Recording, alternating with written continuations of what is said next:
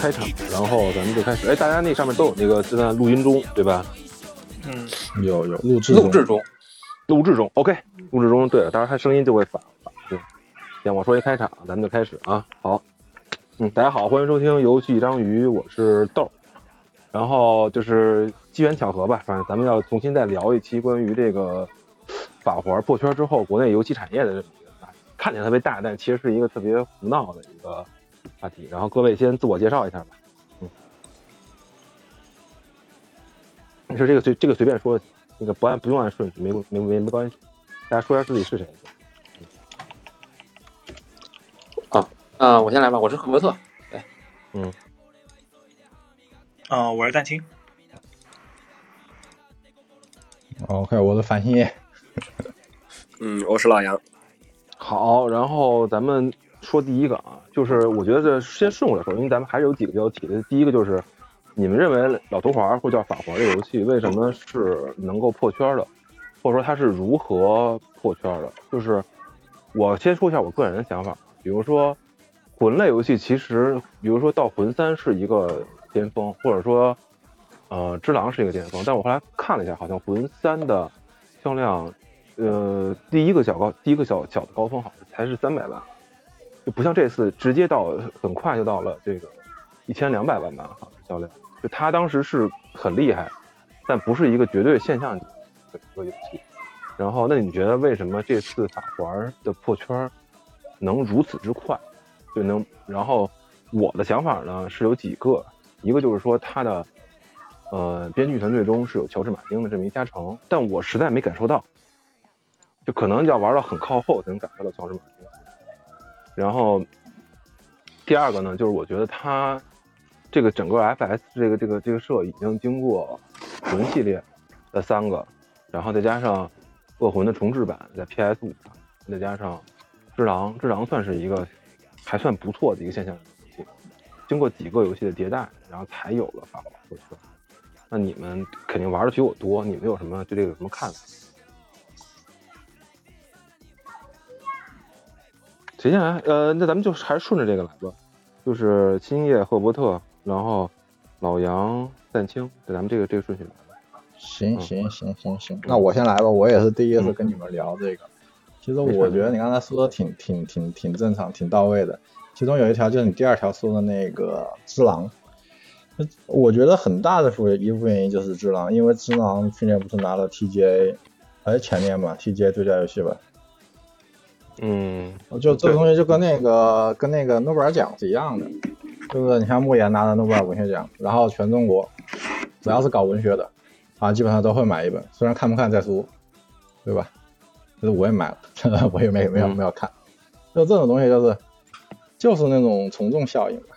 其实而且很大一部分原因有可能就是这两年确实没有什么大作，然后大作就一起出来了。啊，比如说之之前的地平线，但是地平线就是一直以来大家的口碑就是它很帅，但是不是很好玩。然后这个只狼这这呃只狼就是就是各种综合实力啊或者什么，可能对大家的印象就是各种播片也比较多，再加上现在那个短视频也比较火，所以就各种 B 站呀、抖音呀，可能都在都在一直，包括主播一直都在推。短视频是什么呀？就短视频是给它加成加成什么？抖音，抖音，啊，那个抖音啊，小红书什么的，小红书很多啊，对，各种短视频就一直在给他怎么批他一些怎么死了呀，或者是什么疏通啊这些的。对，其实我有时候经常刷到，反正是我也看。对，就是就是，我感觉我感觉相相当多的就是从众效应，就是大家不知道玩什么了，然后这个时候大家说，哎，这个挺好的，然后就那你买一份，我买一份。像我们之前那工作室，基本上每个人都买了。所有人都买了，就有些就从来不玩这些动作游戏的人，他都买了，是的，凑热闹，就是凑个热闹。那岂不是纯凑热闹，而且不便宜啊？PC 还得三百多吧？那其实还好吧，三百多，其实现在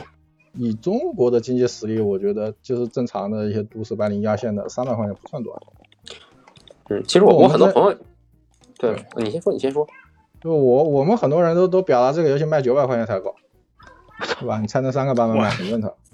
大哥，那 这打海能干出来，或者三国能干出来这种孙子事儿？就是这样的，我你，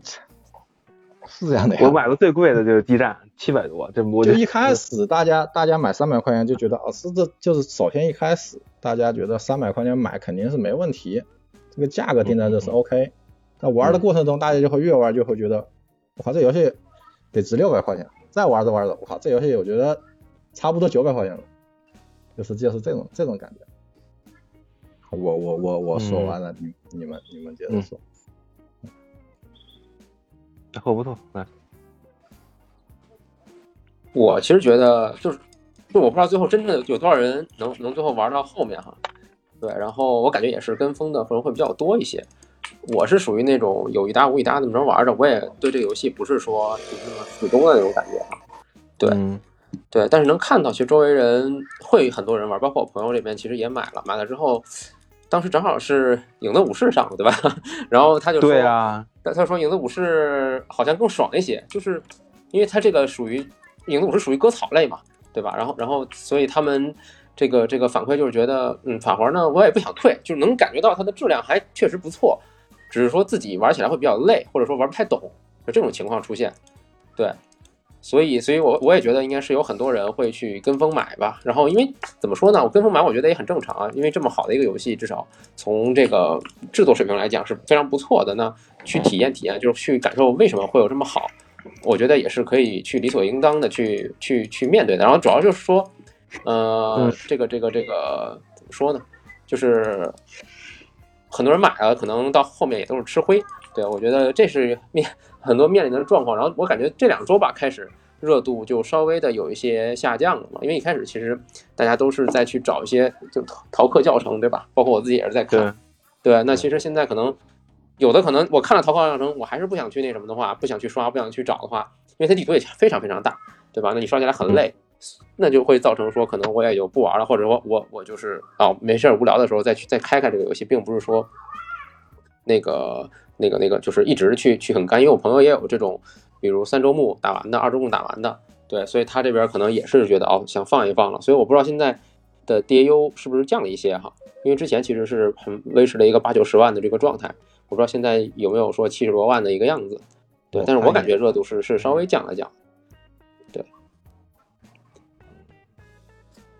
然后然后可能陆哥这块儿嗯不知道，其实这些。这种小这种短视频啊，包括一些社区分享这种，其实都是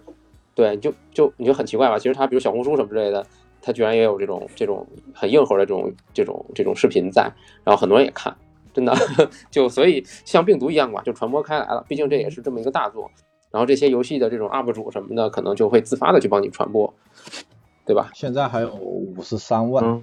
对对，今天的峰值是六十一万。对，那看来是降了一些，看来是降了一些。那看这肯定是降了一点了，但是那不降一点也正常嘛？就就游戏王那也也也有下降，但是我想知道是就是抖音、小红书，然后快手这种短视频。呃，这个我可以给你解释，那来吧，可以给你解释。你来吧，来吧。因为现在正好呢，就是干发行这个工作吧，然后是是是。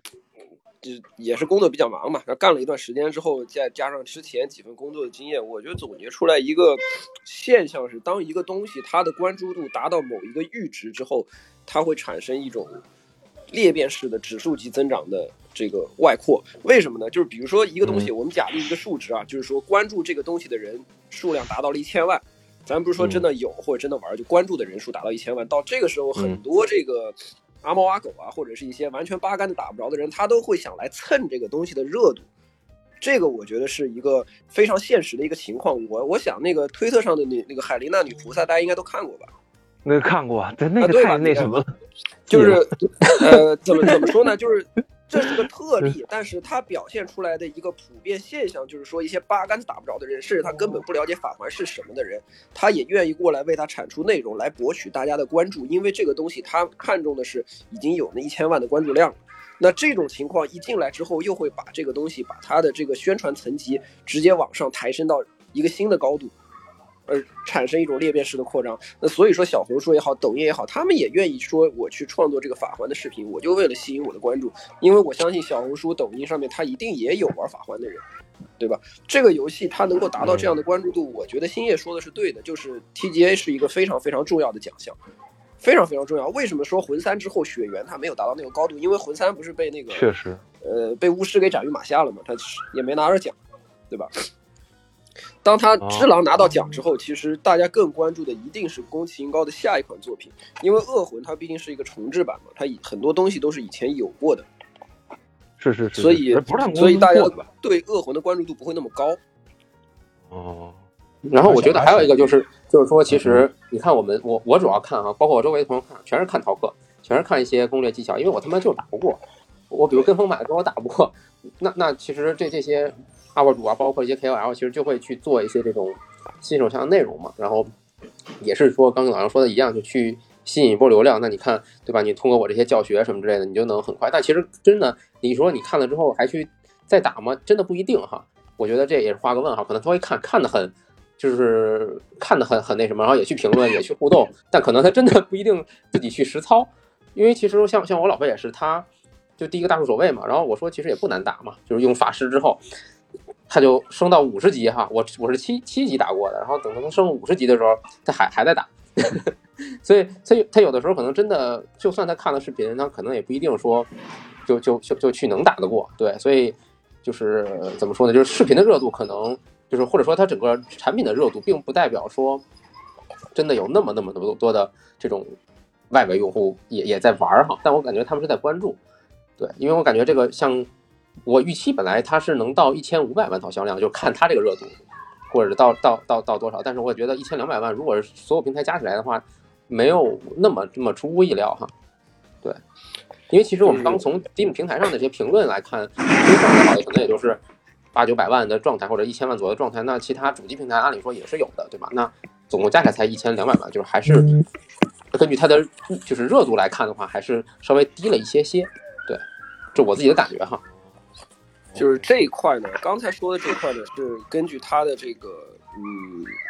就是名声来的，就是他的名声导致了他有这个一个状态。那还有另外一个方面是，从我现在这个做这个事情啊，做就从我的工作的这个角度上来说，这个游戏本身它具备了一个得天独厚的制作内容的，尤其是视频内容的一个基础优势。我们把法环去跟所有的魂系前作对比，魂系前作它是线性相停的，那你要去做一些东西的获取啊，你要去做一些内容啊，你的整个流程会比较长。比如说我在魂三里，我要说我拿月光大剑我怎么拿，那它不是一件特别特别容易的事儿吧？就是你你得先过什么剧情，然后到什么位置，然后怎么怎么做，然后最后把这剑拿到。但是你放到艾尔登法环里，它作为一个弱引导性的开放世界，它很多东西的获取，或者说很多内容的探索，它本身就依赖于玩家在游戏当中的去去自己去发掘、自己去探索。那当你探索到了之后，你把这个内容分享出来，把这个过程分享出来，正因为它是一个弱引导的开放世界，它这个过程就会很短。比如说我明刀月影怎么拿，非常简单嘛，对吧？进矿坑打 BOSS，打完了就有了。那你这个视频可能一共就三十秒。它这种很多的这种类似于，呃碎片化的这个游戏内容，或者说弱引导开放世界里的这些内容，它单独拿出来，它是非常适合去做内容传播的，这是它这个游戏特别牛逼的一个优势。而且这种模式，其实我自己上手的时候，我觉得很不习惯，但是我是被 UB 这种。就我是被 UB 这种垃圾厂商教坏了，我我没办法，呃，很快的时间内适应过来，它它是一个弱引导的开放世界，我总觉得你得给我标个点儿，或者你得给我来两个问号，我才知道我该干嘛去。但我真的自己去玩了之后，我发现探索乐趣还是还是很充沛的。那这种这种模式的这个玩法，它的这些内容能够马上就变成这些短视频的呃里面的这些内容，然后往外一放，大家都乐意去做，而且成本也非常的低。那这个游戏，我觉得它本身在这个方面，它也是有自己的一份优势的，那就导致了它实际在外面就是一个破圈的现象。嗯，行，那那最后蛋精来，你来。其实我想说的也跟之前说的他们说的差不多呀，就是一个是，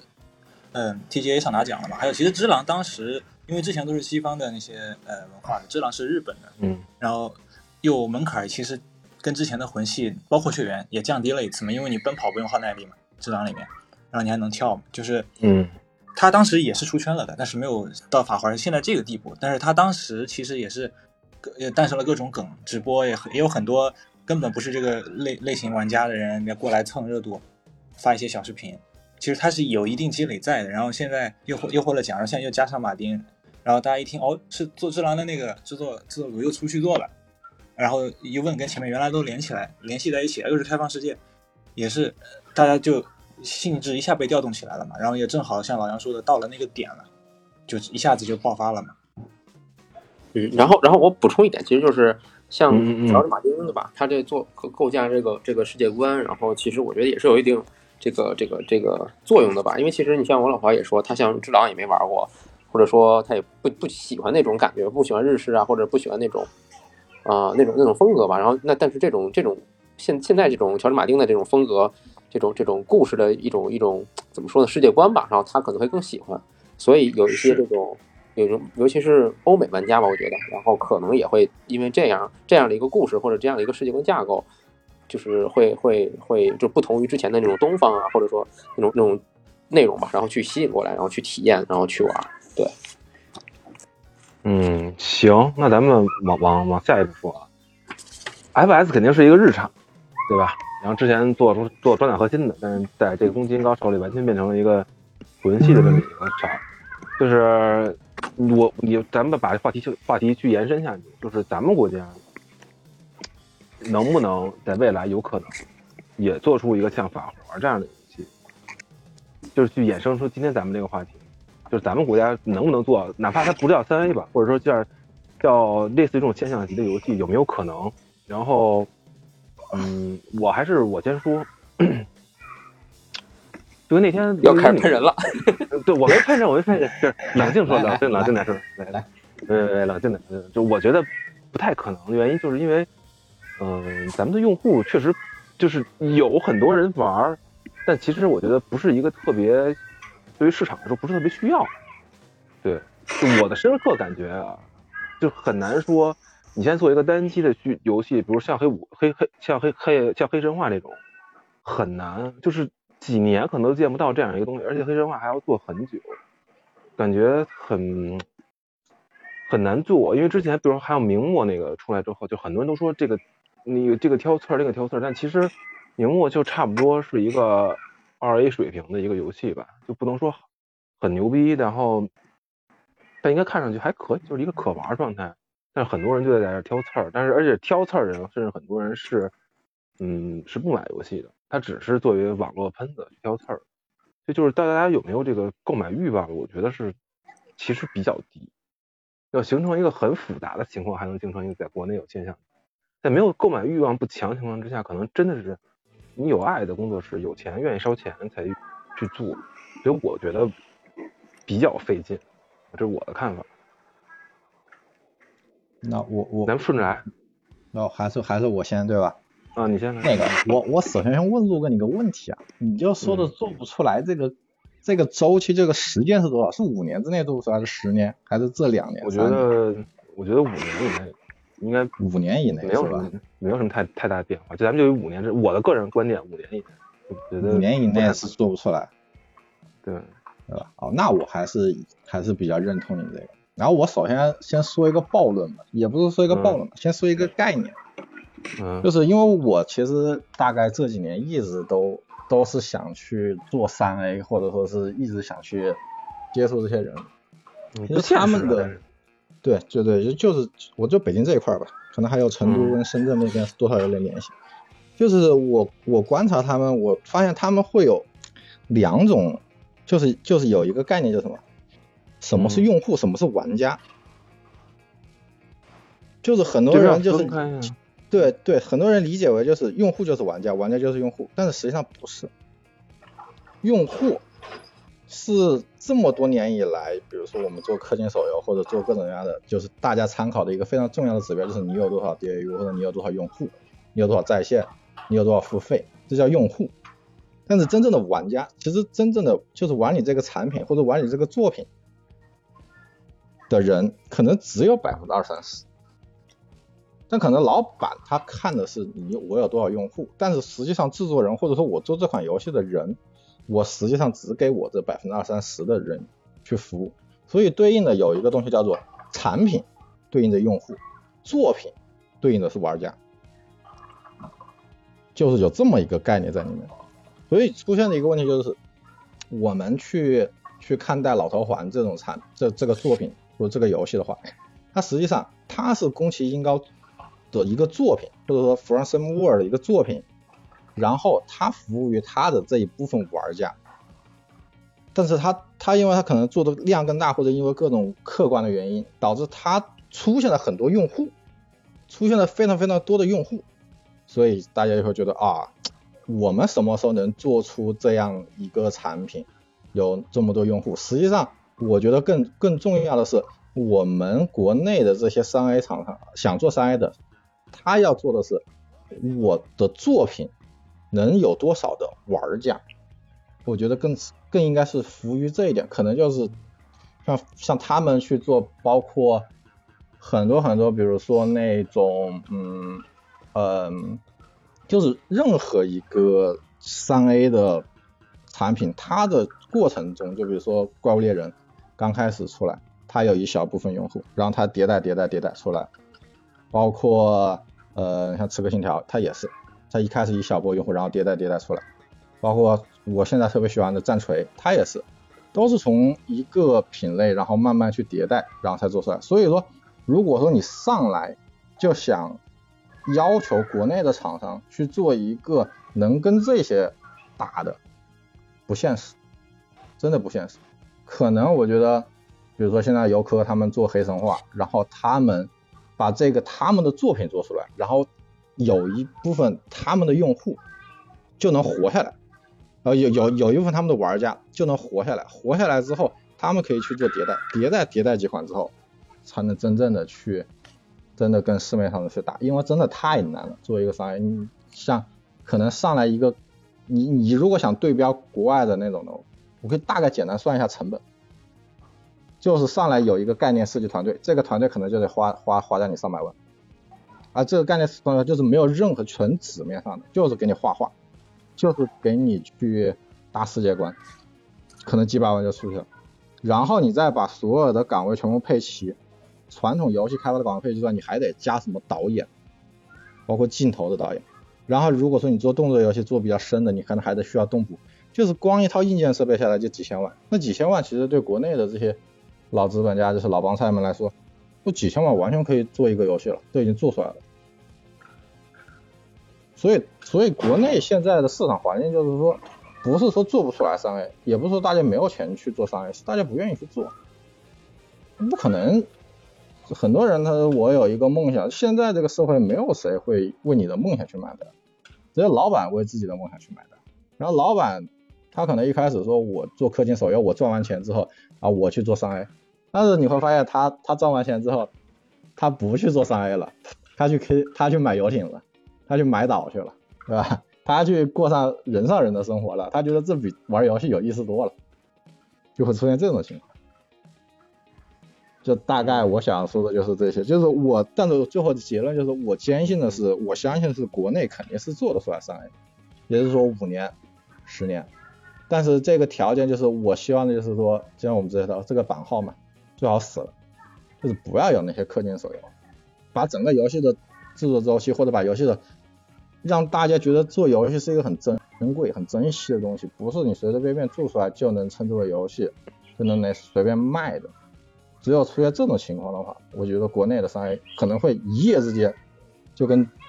之前大家就是说我们国内做都做不出来一款自己好的手机，到现在我们的手机行业在全世界都打的特别厉害。我们一辆自己的车都造不出来，结果我们电动车现在也特别特别厉害，对吧？大概就是这么个概念。我觉得这个还比较接近，比较像。我我觉得不是特别特别。等会儿啊，我就是说说再说，我觉得就是版号卡死这是另外一回事，就是。如果顺着你刚才的思路的话，那至少得给大家一些前置条件吧。比如这个工作室想做一个大型游戏，想做一个类似于《呃刺客信条》这种大型游戏，它至少可能得有一部或者是两部游戏的一个累积。对，肯定要有积累，一定得有积累。你像 COD，我我记不住它是两帧还是两秒啊？就是它开枪两帧中间有二十五行代码，就是为了调手感或者调镜头，或者是调那个。震动或者它那个模型的那个光光线，它有这么多东西，这东西就没有个十几二十年是根本想不到。我们可能自己做一款 FPS 游戏，你直接用 Unreal 的它自带的那个东西，嗯可能很轻松就能做出来，但是那个手感跟那个玩法是完全不，就是那种体验感是完全不一样的。什么叫三 A？三 A 就是就拉满嘛，所有都是拉满嘛，细节什么的都都要求是极致嘛，对吧？嗯，就是但是些积累。嗯，没没没，你你们先说，你先说。因为因为我那那那我那我那我先说，我觉得我想说的是这样，就是说现因为现在没机会嘛，就大家说可能说先就国内大部分的就除了那些大厂啊，或者中中中型或大厂，比如说像子龙他们那种大厂，那他们的中型偏上这种这种公司，那他可能说不在乎，他可能做手游，他也能等起两年或者状态。那对于一个小团队来说，他可能能做到一个十万份以上或者五万份以上的游戏，都已经算他的一个很大的一个成功。那现在他没机会嘛，他他他我我那那我我我再多说一下啊，就是嗯我就比喻一下，比如说 CDPR。CDPR 大家都觉得哇，这公司好厉害，好牛逼，市值一股超为育碧。但是实际上 CDPR 这个公司的本质，它是个赌狗公司。它做巫师一、巫师二的时候，其实大家都不知道，或者说就是市场上接触的比较比较少。但是他就把巫师一、巫师二所积累的，不管是技术实力还是他们赚的一些钱，然后赌赌了就就做了巫师三，然后他就成功了。然后成功之后，他觉得他自己很很很很好，然后他就接着赌，就赌狗公司嘛，接着要做二零七七，包括米哈游，他也是这种，他们都是这种偏赌狗公司，就是说我有技术积累之后，我就愿意往上搏一下，把这个天花板捅破，或者把这个阶梯往上走一步，他会动用全公司的力量，或者动用很大部分的精力去做这些东西，他不会想着去啊，我做好一个产品之后，我就开始像育碧一样，我搭管线，然后我他妈的搭各种自动化生成的东西，然后我就开始多胞胎疯狂疯狂产出，比如说像国内的是吧，各各种游戏厂商，它就是这样的换皮嘛，就是这种赌狗属性的公司，可能在中国很少，但是不不代表没有，你大概知道哎陆哥意思吧？哎，陆哥，那个你啊你你看大铁他举手了，你看能不能把他拉进来？没有，我的举手底下没有没有这个举手这选项，我我没看见有人举手。他有人举手的话，哎哦这会有我提示，可我知道为什么了，因为我是房主，那你给他点上来，让你得拉我房主我把我把房主设为你，哦，行，好了好了好了，哦哦，可以了，可以了，可以了。嗯，铁子哥拉上来了。铁子哥，你把那个麦给那个打开就行。嗯，你要说吗，铁子哥？铁宝上来了，嗯，铁宝上来了，我操，赶紧的。呃，我就最后再说一句，就是嗯，我相信国内有很多赌狗公司，因为我们整个国家市场大，人口多，然后整个做游戏的公司可能有十几万、十十呃没有十几万家，四五万家吧，就是大大小小的工作室注册的，包括各种大公司内部的一些项目组，对吧？呃，一些工作室都有赌狗属性的，就是谁能赌赢，谁能一下子出来。啊，可能现在就赌的一些比较小的，比如说太古合卷，比如说是那种那个呃戴森球这种的，他们在赌小的，但是也有人愿意赌大的，比如说游客他们在赌大的。其实我也了解很多，现在我了解的可能他们不让对外说，他们也在赌，他就是在在赌，赌赢了之后大家一波是吧？香车美女财务自由，赌输了就默默无闻，就是这样的。可能就是我你我们的态度就是。我们国产跟外国，它是嗯，这个外国可能你包括西方、包括日本、包括包括欧洲全算进去了，但是你不能去这么赌，对吧？可能我但我觉得日日本一那种的还行，就是虽然我我不太鄙视日本一，虽然老买他们游戏，但我觉得日本一那种模式还可以，就卖粉丝嘛，卖的贵，然后每年稳定有一两个产出，就是之前天宫总结的那个，我觉得那种的还挺靠谱。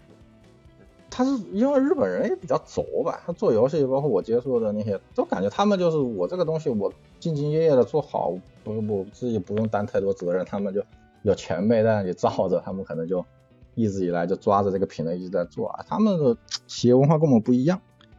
我们很多就是你稍微做的牛逼一点，可能你那种猎头叭就过去轰炸你了，就这很正常。其实也不完全是了，因为你嗯之之前你像日本，它日本一那个模式能够存在的最核心的原因是因为它的定价，然后在比较早的时候，就是没有网络销售的时候，他们定价是这么样的，为什么说他们游戏得到定到七八千日元，相当于说是四百人民币嘛？当然那个时候可能会更贵一些。对更贵对，，当这个原因是因为第一个是呃，大部分情况下你实体盘的压盘、仓储、物流，这个其实是一一部分很固定的成本。对，然后一般来说，这个成本是在一千五百日元到两千五日元之间，有的可能会更贵一些。对，具体具体你可以去问，因为这这个我最近在跟一个日本的老哥聊，然后聊到这个事儿了，然后知道这个数据，然后这是一部分，然后其中你的销售的那个分润其实是要给到老任或者是给到索尼，他们会再抽抽走百分之三十。至于说它是压盘前还是压盘后，这个我还不太确定，但是基本上就要抽走一部分钱。那么你这么一算下来，相当于说你在游戏贩售之前就已经有大概三四千日元，或者说三四千，就一半的那个收益就直接交给了那个，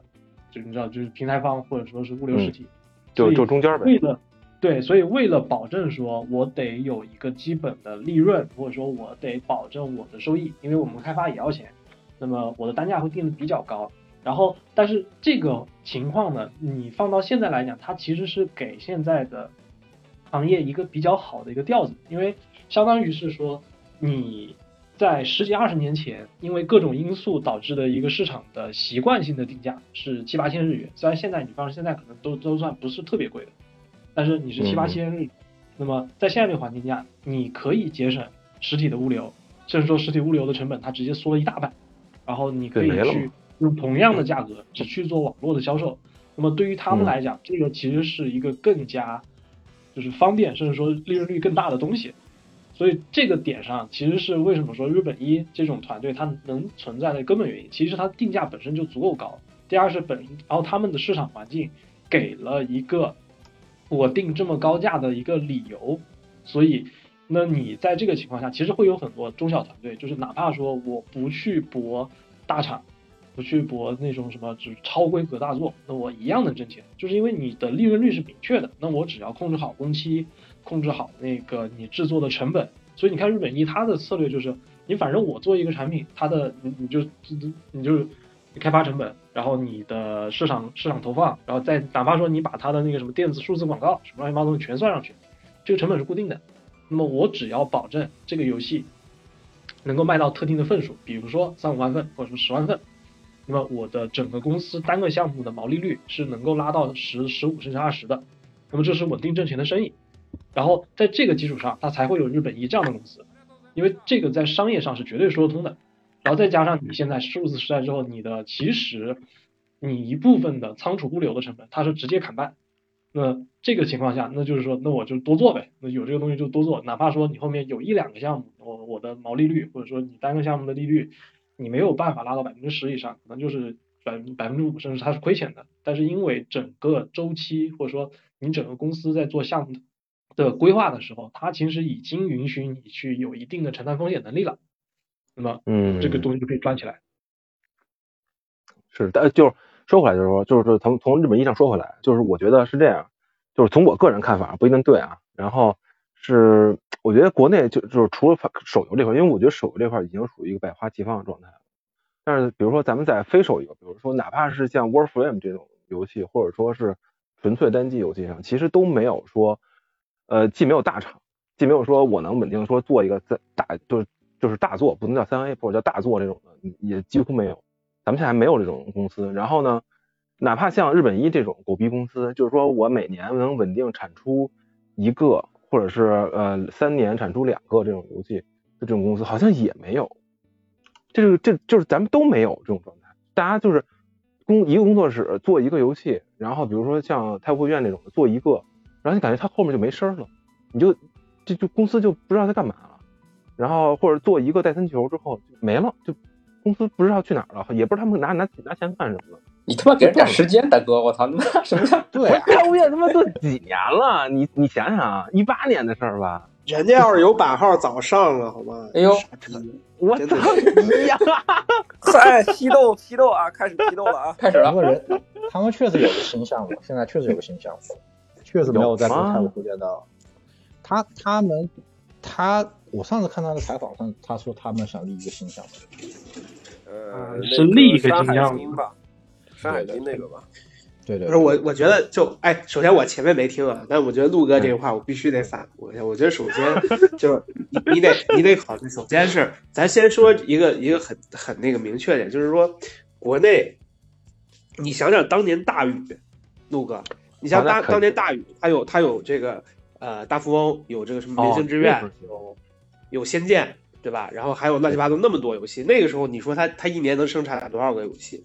对吧？就是他当时，我觉得他是有有一个相对稳定的业态的时候，其实就是怎么说，这个业态特指说买断制游戏业态啊，那是嗯绝对是有一些这样的企业，它可以做到呃比较多产、比较稳定的生产。当然，他们那个肯定不能算大作啊，我理解，但但是就是其实是有的呀。但是但现在现在你说这个就是单机游戏的这个业态，有很稳定吗？有大家都能做单机游戏都能拿满号吗？有做到说这个，就是我觉得那你你如果比例子，比如说像像这个帕重庆的那个帕斯亚科技，嗯嗯，对嗯他他们他们那边那个有就是也算稳定吧，但是但是就是、哦就是也也不太那个什么呀，就也也不能说每一个都能拿到版号，对吧？就是就拿不着拿不着是老对啊是因为邓愁着呢你。没有办法，你整个这上下游的通路就不通啊，对吧？这从这个这个 Steam，包括你说上上 Steam 上 Steam，这前几年这各种恐吓说啊这个上 Steam 都不给你过版号，那那那那谁敢上啊？对吧？那呃，我觉得你得考虑到这个，就是这个业态够不够稳定这个问题，你不能光说说啊，我们没没有没有没有这样的公司，对。那你说手游，你你如果腾讯每年能拿二十个版号，你看它能不能一年做二十个游戏出来？就就肯定是，我觉得首先要有一个稳定的业态，对吧？然后还要还要就是说，也有一个成熟度问题吧。我觉得我们单机游戏肯定没有那么成熟。那你说网游的话，我觉得呃一年能生产二十个游戏，工作室早都有有的是了。对，网游还行，但是我操，网游也记了，就纯就是这手游还行，这纯粹网游不也记了？顺着这个点，我想往下说啊，啊，就是我觉得版号是一个非常有必要的东西。嗯，为什么？就是咱们那天看人家那个录电台，不是有人说他觉得版号没了最好嘛，就是永远不要过版号嘛。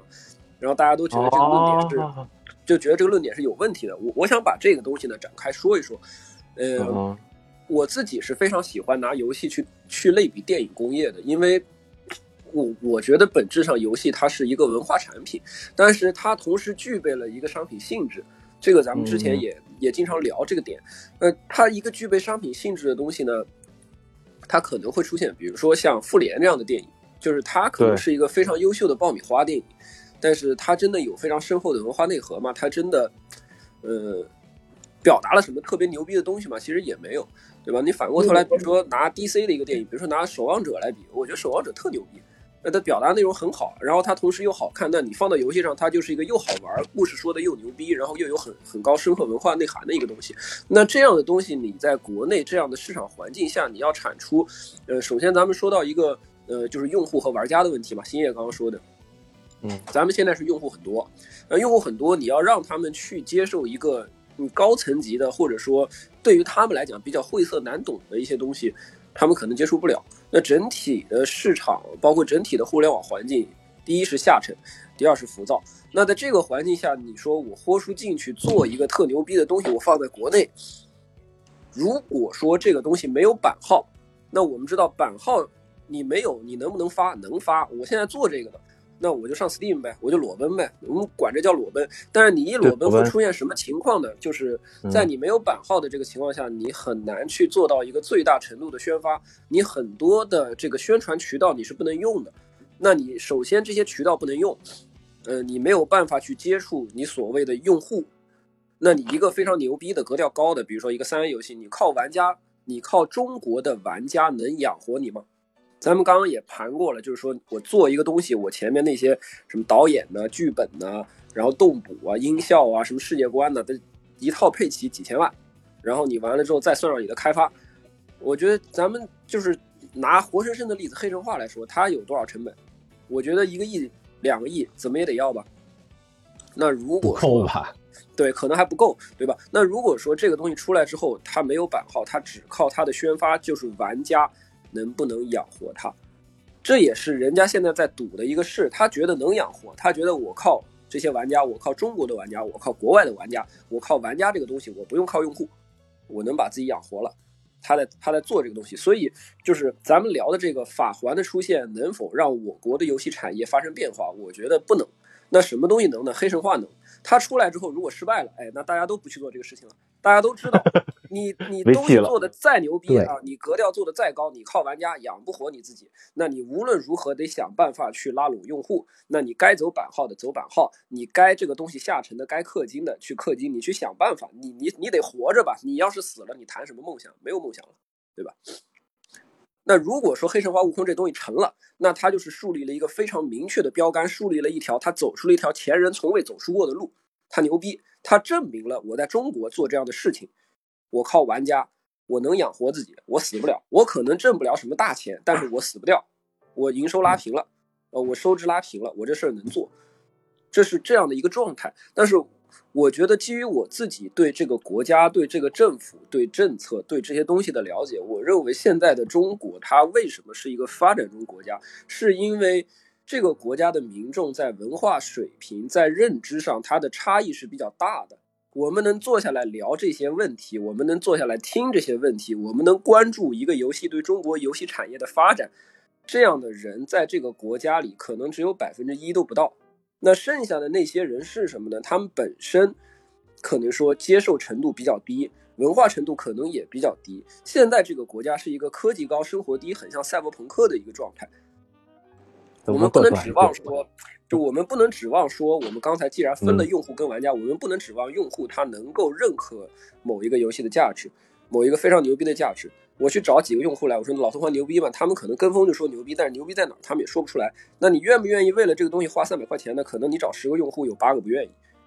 现在是这样一个状态。那在这个状态下，你要去谋求这个行业的发展，版号一定是一个绕不开的东西。为什么国家要有版号？为什么国家要管理你？我自己做过很多事儿，包括之前我手里的一些产品也出过问题。啊，什么什么什么星条旗啊，或者什么光复香港啊，都出过这样那样的问题。那在我跟政府打这么多交道，包括像文化部也有我一哥们儿打这么多交道，甚至连动森都是动森的下架，我也难辞其咎。就这么多，我跟政府之间这么多沟通下来，我我发现一件事儿，就政府为什么管你？他觉得这个事儿知道的人太多了啊，起到的影响不好了，我就下手管你。如果这个事儿出来没什么人管，没什么人知道。那他也睁一只眼闭一只眼，就政府包括文化部里面工作的人，他跟我们的认知差不了多少。人家也打游戏，人家也玩儿，人家也天天出去泡吧，人家也也该干嘛干嘛。就是咱咱大家都是差不多的人，他们心知肚明的。那为什么要管你？就是你这个事儿，如果让很多这个认知有偏差的，或者是文化水平较低的人接触到了，对他们产生了误解，对他们产生了误导，那这个事儿就。不太好，就危险了，说不定人家就变成那个螳臂当车的歹徒了。啊，这这这这个这这个咱不能说啊，这咱不能说。就是呃，意思就是说，如果呃一个事儿呃出来之后，可能对民众产生误导，国家是一定会管理的，所以它需要有这个版号把这东西框住，甚至这个版号要严格一点。毕竟游戏分级制度在我国还没有。完全推行出来，那你很多东西说我们这些大老爷们儿看着觉得没问题，你放给十三四岁的，甚至你放给一些呃三四线城市的下沉的，就是你放给玩家看没问题的东西，你放给用户看，他可能就有问题，人家可能被误解了，那会造成各种各样的问题。所以这个行业要发展，它必须是把更多的用户变成玩家，这也是我从事这个行业我一直想要做到的一个事情。就是你这个东西没有完成，你不要说游戏行业，你连电影工业都是很难往前迈进的，包括其他的所有艺术行业。你像现在的网剧、现在的网文，包括现在的电影，它为什么就是说处在一个比较尴尬的境地？为什么上不去？还是这个原因，就是我们把用户跟玩家分成两类人，这个模板可以套到任何一个文化工业，或者套到一个任何一个文化领域里去，包括音乐也是这个样子的。那这个东西不迈进，它不是说单纯的就是我游戏产业发展的牛逼了，这个这个坎儿就能迈过去，它是一个综合国力的发展。它是一个社会环境，包括社会其他，不管是工业还是教育还是文化，它整体综合实力的一个上涨。你不达到这个门槛，你所有的配套设施，你所有的这配套行业，你都没有办法往前迈进的。这一定是一个比较难的过程。我我不得不说，我我太不赞同了，就我必须打打断，因为今天我一直没说话。快说我我觉得，我觉得这个太精英主义了。你这种想法，就是我觉得最简单一个问题叫做谁来定义，对吧？对我也觉得就什么东西谁谁来定义这这个什么东西是好的，什么东西不好的，这个事儿谁来定义？这或者东西的话语权到底在谁的手里？是在一个人的手里，还是说我们有一个标准我们去衡量？就就你说的是什么什么什么分级制度一直没出来，为啥出不来？就是因为怕有一个固定制度的官老爷们就不能不能随心所欲了。他们是一个完全新就是人治或者说新就是新政的这么一个事儿。我觉得这个东西好，我觉得这个东西不好，或者说他们可能本来原来觉得还可以，然后后来发现呃效呃这个有有一些不好的影响，然后他们就觉得不可以，就是他们的标准是模模糊的，对吧？然后你你不能说哦，就我觉得这个东西好，或者我觉得这个东西不，就像就像摇滚乐，或者说说比如 hip hop，它刚刚出来的时候，大家就主流文化也不认同它呀。但是后面它变成了一个主流，或者说在你看来，那老杨我知道你也听摇滚，你觉得这东西很潮很好，对吧？那那那那为什么那为什么现在它就好，当时它就不好？如果按照你的说法，那我们当时就应该把它抹杀掉，或者说应该完全禁止这种东西的存在。然后，然后我觉得这这个这个说法我我绝对是不能接受。我觉得不是说就谁来定义这个东西它合理不合理，或者说大家能不能接受，或者就我觉得这个这个东西不应该是由一个人或者说一批人。准确说，一小撮人，对吧？来来制定，我觉得这个这个东西我，我肯定是不认同的。就这个点上，这个点上，我认可你的说法，就是我所说的这一套合适不合适的这个状态，就是比我刚才说的，比如说一些东西在现在这个阶段，对于这个国家，对于这个民众的综合水平来说是不合适的。这个判断，我觉得不是由个人下达的，而是一个客观事实啊。而且政府他他怎么不？请问一个文化上的东西？它合适不合适，或者说高级不高级，或就或者说它是不是一种未来的发展趋势，对吧？或者比如某一种某一种东西，它成为一个未来大家能都能普遍接受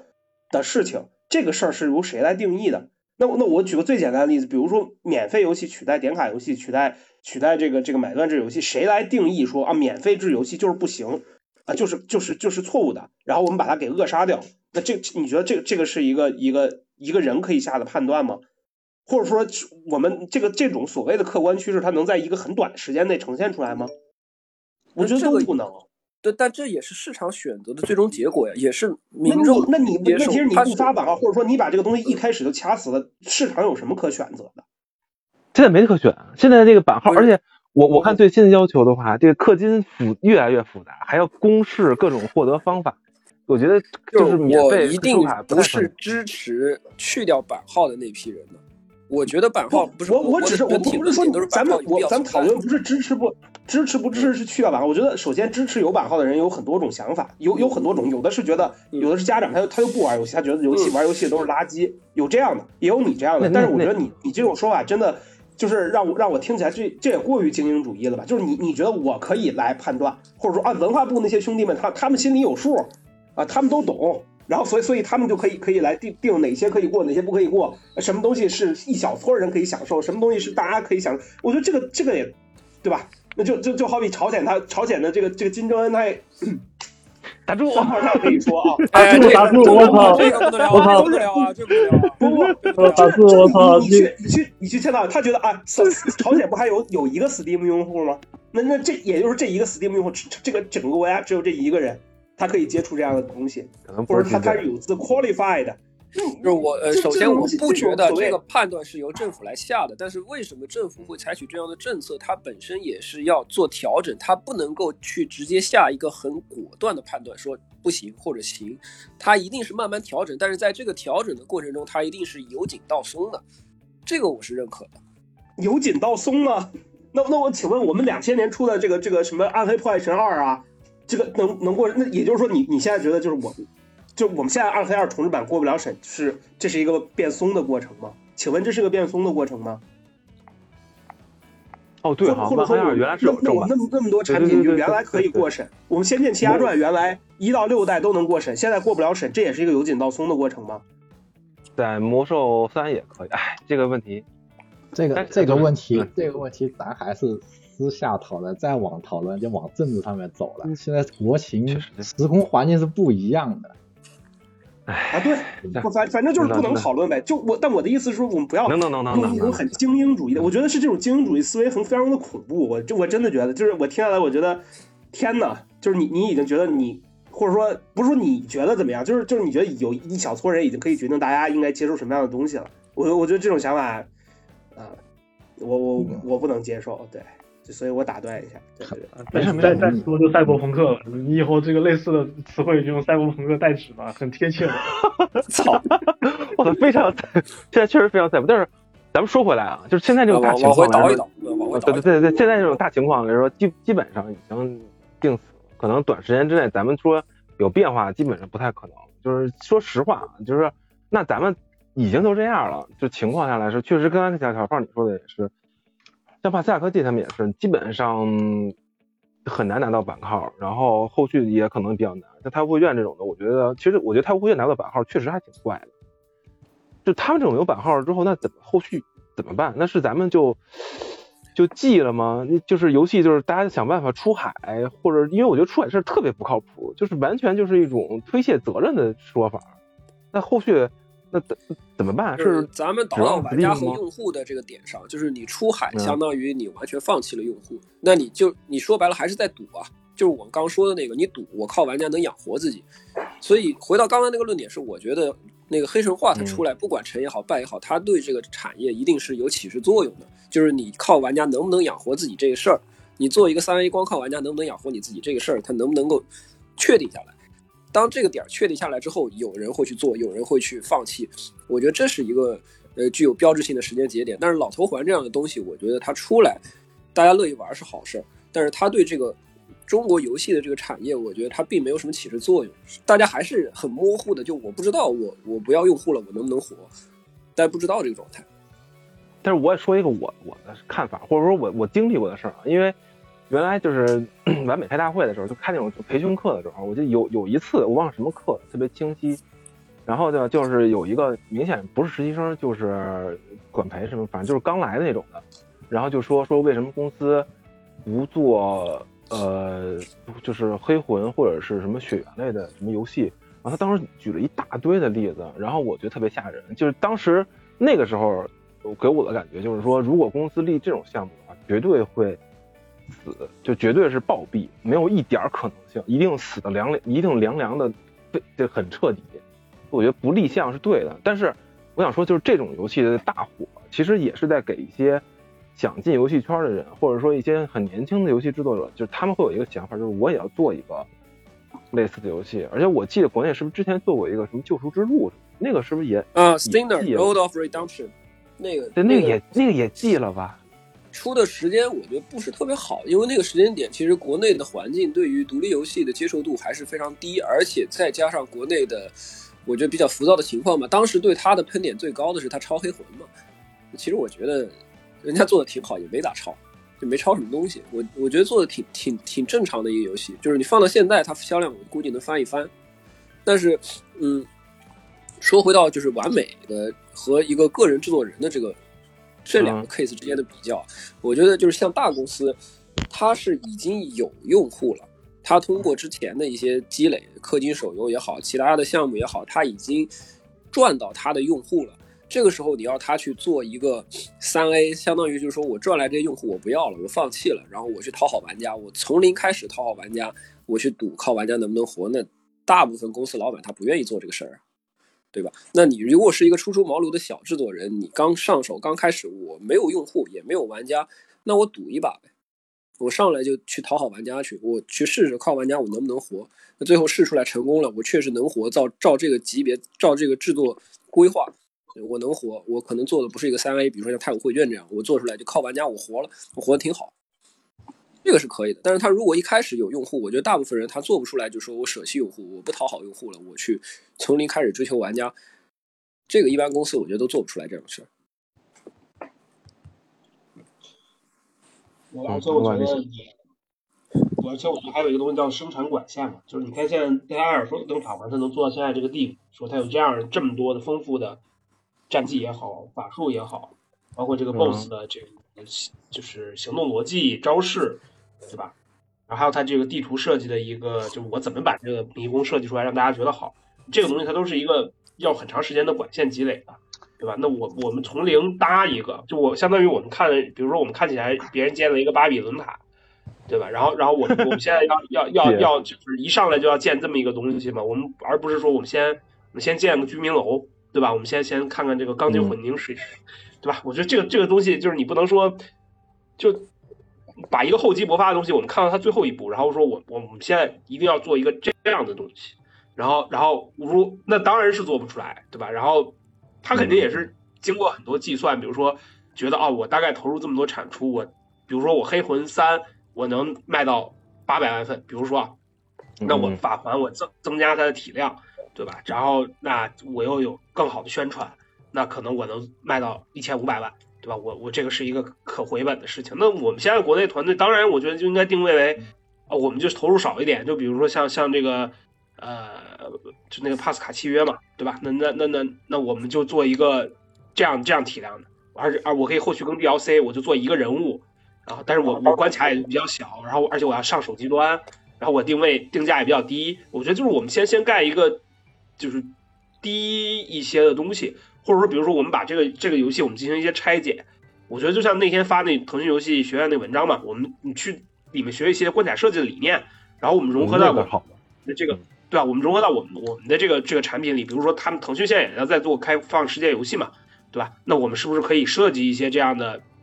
偏解谜向的，或者说有这种呃视觉引导，靠视觉引导来来给大家带给大家惊喜的东西？我觉得这个其实你说这不是一种影响吗？我觉得也是一种影响啊，对吧？而且、嗯而且说老实话，你像咱们咱们都是在游戏行业从业的，你看朋友圈那么多人在玩这个游戏，那我觉得这也是挺好的一件事情啊。你带更多人来玩，然后大家说哦，OK，这样的东西是好游戏，对吧？或者说这样的东西是一个高级的设计的理念，那我相信他们在在在，如果他们有条件去做一些类似项目或者做一些类似设计的时候，他们也会去往这个方面考虑的。对我觉得这个也不能说完全没有影响吧，可能它是一个，呃，对，就是一一个风潮的影响，但我们不不一定能复刻出这样一个产品，但我们可能会会做一些小的工作，学一学它的装修风格，或者说比如说其某一个某一个配饰大概是什么样子，可能就是这样的感觉。反正我我觉得肯定是有影响。嗯，我觉得就是我我觉得就是国内这些厂商啊，就包括我们自己也反思啊，就是太能吹牛逼了，然后投资人呢也也喜欢听听听大家吹牛逼，对，然后其实其实你说这个魂类哈，就是很小众一开始对吧？那你包括其实老贼在自己估这次的销量，大家也看到新闻了，可能也就估个三百万套对吧？我记得还是几百万套，，对他根本没有说估到一千两百万套或者一千万套这种恐怖的级别，可能我们自己都觉得能卖到五六百万套，他自己都没有这么估，所以他在做项目的时候就就其实很稳的一种状态。就虽然他可能成绩很好，但是我们看到的，但我们看不到的一点就是他在做项目预估的时候，在立项的时候是不是也是这么做的，还是说还是说就是根据自己的实际能力，然后我就只服务我这些核心用户，对吧？把我这个自己擅长的品类做好。那至于说能不能有些扩散，那就是发行上的事儿，对吧？有没有些病毒传播？那我们向来就是想一定要做最顶流，就是在所有的发行状态都非常好的状况下去假设这种。这种这种这种产品的设想，所以就是你以至于说我们可能投入上啊还是说定位上都会产生问题，就是你可以发现大厂就是很难去说，就是专心，就他们都看赛道对吧？都看哪这个哪个赛道赛道这词儿太太恐怖了，真的，赛道这词儿对，但但你说太吓人了。对吧？但是你说双人成型好不好，对吧？那 EA, 好啊，对啊，那 EA 也是顶级的这种呃发行商跟对吧？那那你说他为什么要发这么一款游戏呢？对吧？他他其实卖的套数也就不多嘛，两百万套我记得是。那那那它这也是小品类，但它这个小品类已经是五百万，我觉得做的非常好了，对吧？啊，是两百吧？五百万，五百万，五百啊，万对，反正反正我觉得就它这个级就是这个品类里做的也非常好，我觉得以它这个投入来说，我觉得应该也是也是能挣钱的哈。所以其实怎么怎么看这个事儿，就是如果你能把一个小的品类或者说你擅长的品类做好，我觉得也是没有问题的。但是现在我们更多的就是看流水，对吧？甚至不在不不在乎利利润，或者说就盲目的求大，我觉得这个是是不太好的一件事儿。就什么时候我们能，对吧？哪怕做一个哈迪斯这样的，对吧？或者，但其实哈迪斯也是他们积积累了很多的这种经验嘛，包括之前他们做那个晶体管啊什么乱七八糟的，对吧？那其实都是非常不错的游戏，也是慢慢慢慢走过来的，也并不是说这个这个一个大脚印就直接夸三 A 二 A 什么玩意儿，这太吓人了。就说白了，你的经验跟技术积累还没到那一步呢，包括你对项目的掌控能力也没到那一步呢。啊但我觉得小辉你说的这个你的这个提法，我觉得也我也有点质疑，就是你拿一个，就你比如说做晶体管的，他们他们这个这个公司啊，就是嗯他们，就就他们也不是一个，就定位不一样吧。就你拿经济馆嗯和腾讯和网易比，我觉得这这这个比法有点奇怪。就是那你对，就是因为他们公司的定位就是我要做一个买断制的，然后是这样特定艺术风格的，然后单机体验比较重的类型嗯也比较、也比较比较狭窄的这样一个游戏，那和和一个这种呃几旗下几千人上万人的一个大公大公司比，那大公司他们在讨论，肯定他们讨论的是这个啊，我们要占多少个赛道，我们要所有玩法都布局。对，那你一个工作室，他肯定想说，我怎么把这个这个这个产品给做好？就我觉得这个，你就好比像像拿一个项目组和拿一个拿一个企业高管，就是我一个项目组的 leader 和企业高管的想法，那我觉得肯定是不一样。我觉得只是因为可能国内对于这种，嗯，比如说这种所谓赛道的这种探讨比较多吧。我倒我倒也觉得不是说说啊，就是他们一定会有，我们这边就没有。我相信国内很多小的，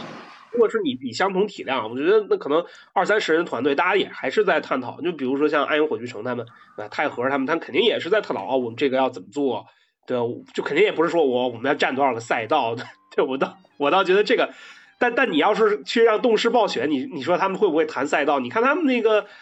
那个那个那个什么叫什么投资人会议的时候，肯定也是这么说的呀，肯定也是也是这个 都是这种说啊，我们要要等用户要多少，怎么去扩大我们的用户，怎么去占领更多的平台，怎么把我们的 IP IP 带到更多平台，他们肯定也是会这么去说的。对，是，但是你看，你看，其实动视暴雪也是，包括因为我是那个手机召唤玩家嘛，一开始其实它的用户也没有那么多，然后然后随着就是这一代一代做，然后年货，然后到现在，其实你会看到，我至少对于我来说，我已经根本不太关注说什么召唤今年又出了什么，因为我感觉就就没有什么创新，没有什么新的东西，可能还是年货能卖个一两千万套哈，但但是但是你说怎么说呢？他他他就他就这样，他确实也能挣钱，他也就这样了，但是。惊喜感稍稍微少了一点哈，那我反而觉得育碧他反而愿意去有一些新的探索，哪怕你看他之前出的那个叫什么来着，三个门狗三吗？呃，不是不是城门狗三，那个那个也是一个稍微小的，有点像塞尔达风格的那个画风的那个叫哦，渡神记是吧？对渡神神记，对对对，那个记了会，呃，对，他那个记也是也是记了，但他们也会出嘛，咱们我觉得讲道理，不会。那那那 照你这么说，那那那这个那个只狼是谁发行的？不是动视发行的吗？那发行是发行吧，那不能这么说。那我觉得玉对不是，育碧那他刚才是一个他刚才说 E A，那照这么说，E A 发哎双人成型呢？说实话啊，不是不是我听说我听说他们对对对动视的发行不太满意，所以才换了对呀、不是万代。当时当时当时小白不是说了，是因为好像是动视有天珠的什么发行权，好像才转给动视的，不是他想的，这不又换回万代了吗？对，又换回是不是不是是是是是给的钱，给了一笔钱，说你们拿这笔钱去做天珠的续作，做一个续作，是这么商量的。啊对啊，那不，我觉我觉得不不所以我的意思，你也不能说就是一棒子打死啊，就就。但照你这么说，那那那那 E A 发双人成型和和这个动视发直狼有什么区别吗？这么说吧，这么说，我的意思就是说，你不能那这事儿有区别。没事，我我我知道，我我其实是想说，就是你不能天天的只谈赛道，但是你连一些基础的小的东西其实都做不好，然后只是想把这个就是想想做这个品类，但是你其实这个品类的积累还是很少的。你比如说射击品类，我觉得是看看谁谈吧，就是就是，如果你你你拉的，说白了就是你拉的，你是在跟一些比如说像像腾讯的这个各个工大工作室的 leader 去谈，他们当然只会谈这样的问题。但是如果你去和他们项目具体的制作人谈，他们肯定也是说啊，我们要怎么去完去成这个玩法这块东西啊。这个这个具体还是看积累项目本身。或者之类，我觉得还是是还是你谈话对象的问题。对对对。就如果在高管会议上，我我真的我真的你要这个东跟你但凡跟具体项目 leader，他他要跟你扯赛道，我觉得那这这人绝对是好高骛远。对，就是比较比较踏实的制作人，我觉得都是大家都说啊，我我我这个大概不，我我是觉得差一个什么样的管线，或者我们要搭一个什么对，我是觉得他，但是以制作人能力来讲哈，我并不认为说有很多制作人能满足老板的这个这个这个需求或者什么，所以我的意思就是说，那就不要谈这些，你就先把你能做好的做好再说。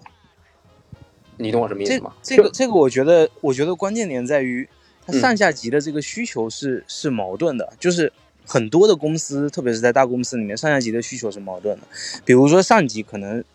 他就是说我今天要今年要布局这个赛道，我需要你这个项目组出什么样的东西，至于你的积累多少，这个是你想办法的事情，不是我想办法的事情。啊，在，在这个个维度上面来讲，我可以不要你这个制作人，我去找一个更有积累的制作人，我去找一个更有积累的团队，我可以换工作室来做这个事情。那对于国内的公司来讲，国内的这种大厂商来说，他们的更更多的出发点是，呃，我现在先把这个赛道给站住了，然后我在这个地方去做积累、做开发，即使我迭代了，费了多少钱，花了多少个团队，然后失败了多少款产品，但是我可以跟这个 这个点啊，这里这里有个点，不是跟玩家说我在这个赛道上有多少积累，未来我们会出这样的产品，而是当资本，比如说这一次的《艾尔登法环》出来了，资本说，哎，《艾尔登法环》这个好像很牛逼啊，我们是不是可以做到运营的游戏里面去，或者我们可不可以介入这样一个玩法，我们可不可以去做类似的东西的时候，啊、就可以用之前的案例来说，我们之前在这个赛道是有布局的，那投资人拿钱出来，然后我们继续再往下做。至于做到什么程度和玩家买不买账，这个是另外一个层面的东西。因为现在国内做游戏，就对于大厂来讲，补赛道比就是霸占更多的赛道，比那个呃获得玩家口碑这个事情，在公司的受益层面上面，它的受益是更大的，因为它会它它的本质上还是股东和资本的这一块的东西，而不是玩家买了多少份的。而且另外来讲，国内的其实比如说，因为你手游和运营类的这种这种网络游戏是非常赚钱的，实际上他们是不太需要靠这一类的呃单品类去做口碑和赚钱的。而你刚刚提到的像，嗯，有一些是小工作室嘛，有一些是呃三 A 游戏的发行商或者说是工作室，他们其实是在立项的时候，他们已经想好了，呃，我这个项目我做下去的时候，我大概回收成本，然后或者说赚到两倍或者赚到三倍这样一个概念。然后他自己有积累，这个运营模式跟我们国内是不太一样的，因为我们一直都有一个等于线上运营的，呃，线上运营的各种各样的游戏去给这些新的项目组去就布赛道这个事情去，呃，怎么说呢？资本的一个一个就怎么讲，就支持嘛。你不需要去考量说，呃，未来哪一天就是这个项目因为因为因为钱续不上了，然后就不敢去尝试这个赛道了。对于大厂来讲是这个样子的。我能问一个问题啊，就是就是关于赛道这个事情啊，就是因为我也经常听，天天听赛道这个事情。但毕竟咱们都在这个这个这个里边儿，然后 其实我一直没搞懂。那我我就我咱们就具体实际的说，那你说鹰角算是站稳了塔防这个赛道吗？还是说不是啊，鹰角鹰角是抄了一个千年千年战争，不是吗？嗯，这是是是，这这不能老提。不是鹰角，我今天下午还在跟朋友聊，就鹰角还是、嗯还是一个美术驱动的，然后用了一套比较，还是个美术驱动的一个游戏，就是鹰鹰角或者说他们是一个美术驱动的公司，实际上他们对于玩法这一块就没有很深的积累。对，因为他们新发的片儿，我也是看云山雾罩的，以为是一火锅火锅。对，其实其实就就其实就还说，比如赛道这个事儿嘛，你说射击赛道，其实大家在国内都是想闪战的，对吧？无论是嗯那个什么这个，比如腾讯逆战，然后包括之前那个和平精英，对吧？那其实这种吃鸡类的都是想战的。然后，但是你说自己积累了什么呢？对吧？你虽然发了这么多这种爆款产品，然后也也在移植了这么多好的产品哈，但你说就是像吃鸡这个玩法，它其实之前也是从那个阿玛里出来的嘛，是配呃是那个是什么来着？对吧？然后它去是只是一个从非常小众的一个用户，然后然后去成长起来的。那你这种东西是孵化，是成长的一个过程，对吧？那那那其实呢，我们在做了这么多，不是，那这这块主要的要求是在团队部分，而不是团队和人才的部分，而不是从公司的角度考虑的。是，所以我我所以我想说的就是说，我们嗯其实短期内吧，我觉得至少十年内可能还是不太可能说有一些创新的玩法，或者说一些一些一些这种怎么说呢？这种二 A 三 A 级别的游戏出现，因为我们可能追求的就是很简单，就就是挣多少钱，对吧？或者说保持一个利润率的增长，因为对对对对对，而且你可以看到，你比如老贼，你说说老贼三百多号人哈，我们算把他所有的钱都算上，我们大概估也就估了十个亿人民币吧，差不多，嗯就就就就能把这个做做出来，对吧？那你说十个亿在国内，你说真的算多吗？其实真的也不算多，对吧？我觉得大大厂成本来说，肯定原神原神是六个亿是吧？六个亿人民币嘛，一亿美元。对，就是那个对字节做海贼王的花了两个亿，光美术。嗯，这我就我不太能理解，但是我我支持我支持小辉的说法，为什么？因为啊我觉得是我我举一个我想说的例子啊，就是就是重生，其实因为重生原来做泰坦罗嘛，对吧？做泰做泰坦泰坦天降做两代，两代都被击毙，对吧？都是都是季中计，但人家后面把人家是有做 FPS 累积的这个基础的，对不对？人家后来能能能做出派派这种游戏，但是人家因为原来人家有有这个基础，人家把这基础拿出来之后做这么一个游戏，然后再反过来说，我觉得那个呃那个之前那个星星星战的游戏是是不是也是他们做的？就那个嗯也是也是原力原力觉醒是吧？对对啊，对叫什么电电电光光剑之王，妈的光剑之狼，对，那是不是也是他光剑们做的？之王？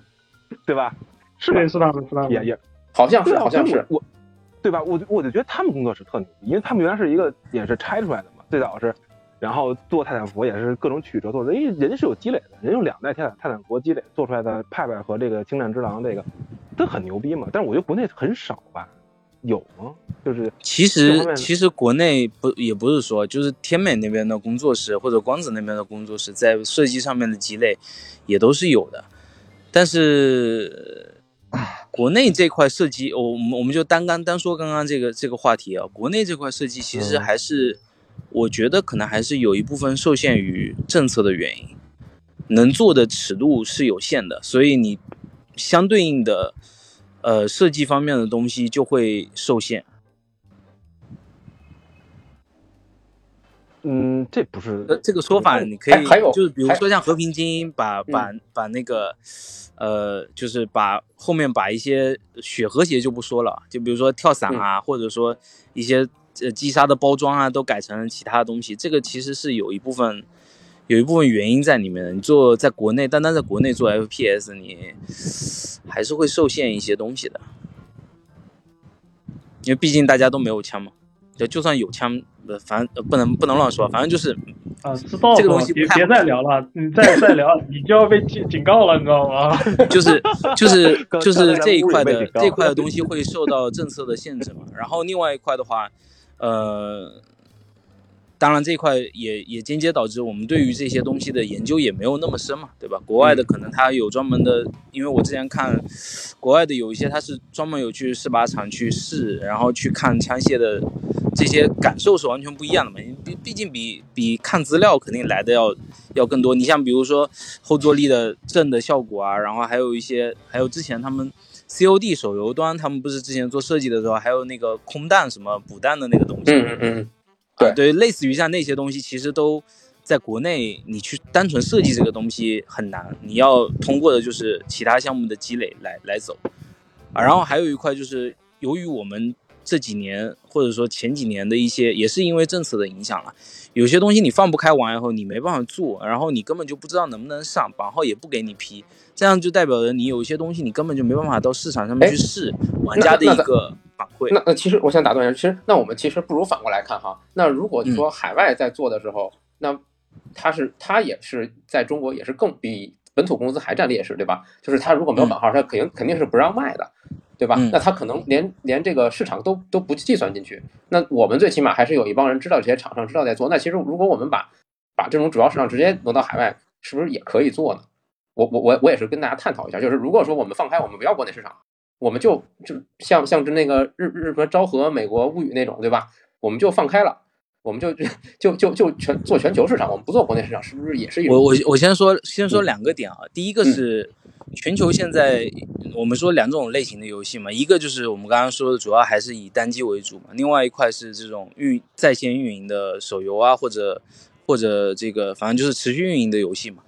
那如果买断制的话，其实现在国内所有我觉得大部分厂商就是有做单机类的，不管小团队还是大团队，都有在尝试走海外这条路，而且。呃，我觉得网易和和腾讯其实这几年也都在想着想着法子出东西，出一些能够在海外上的，然后甚至不是不运营的，就是买断制的游戏，有但是少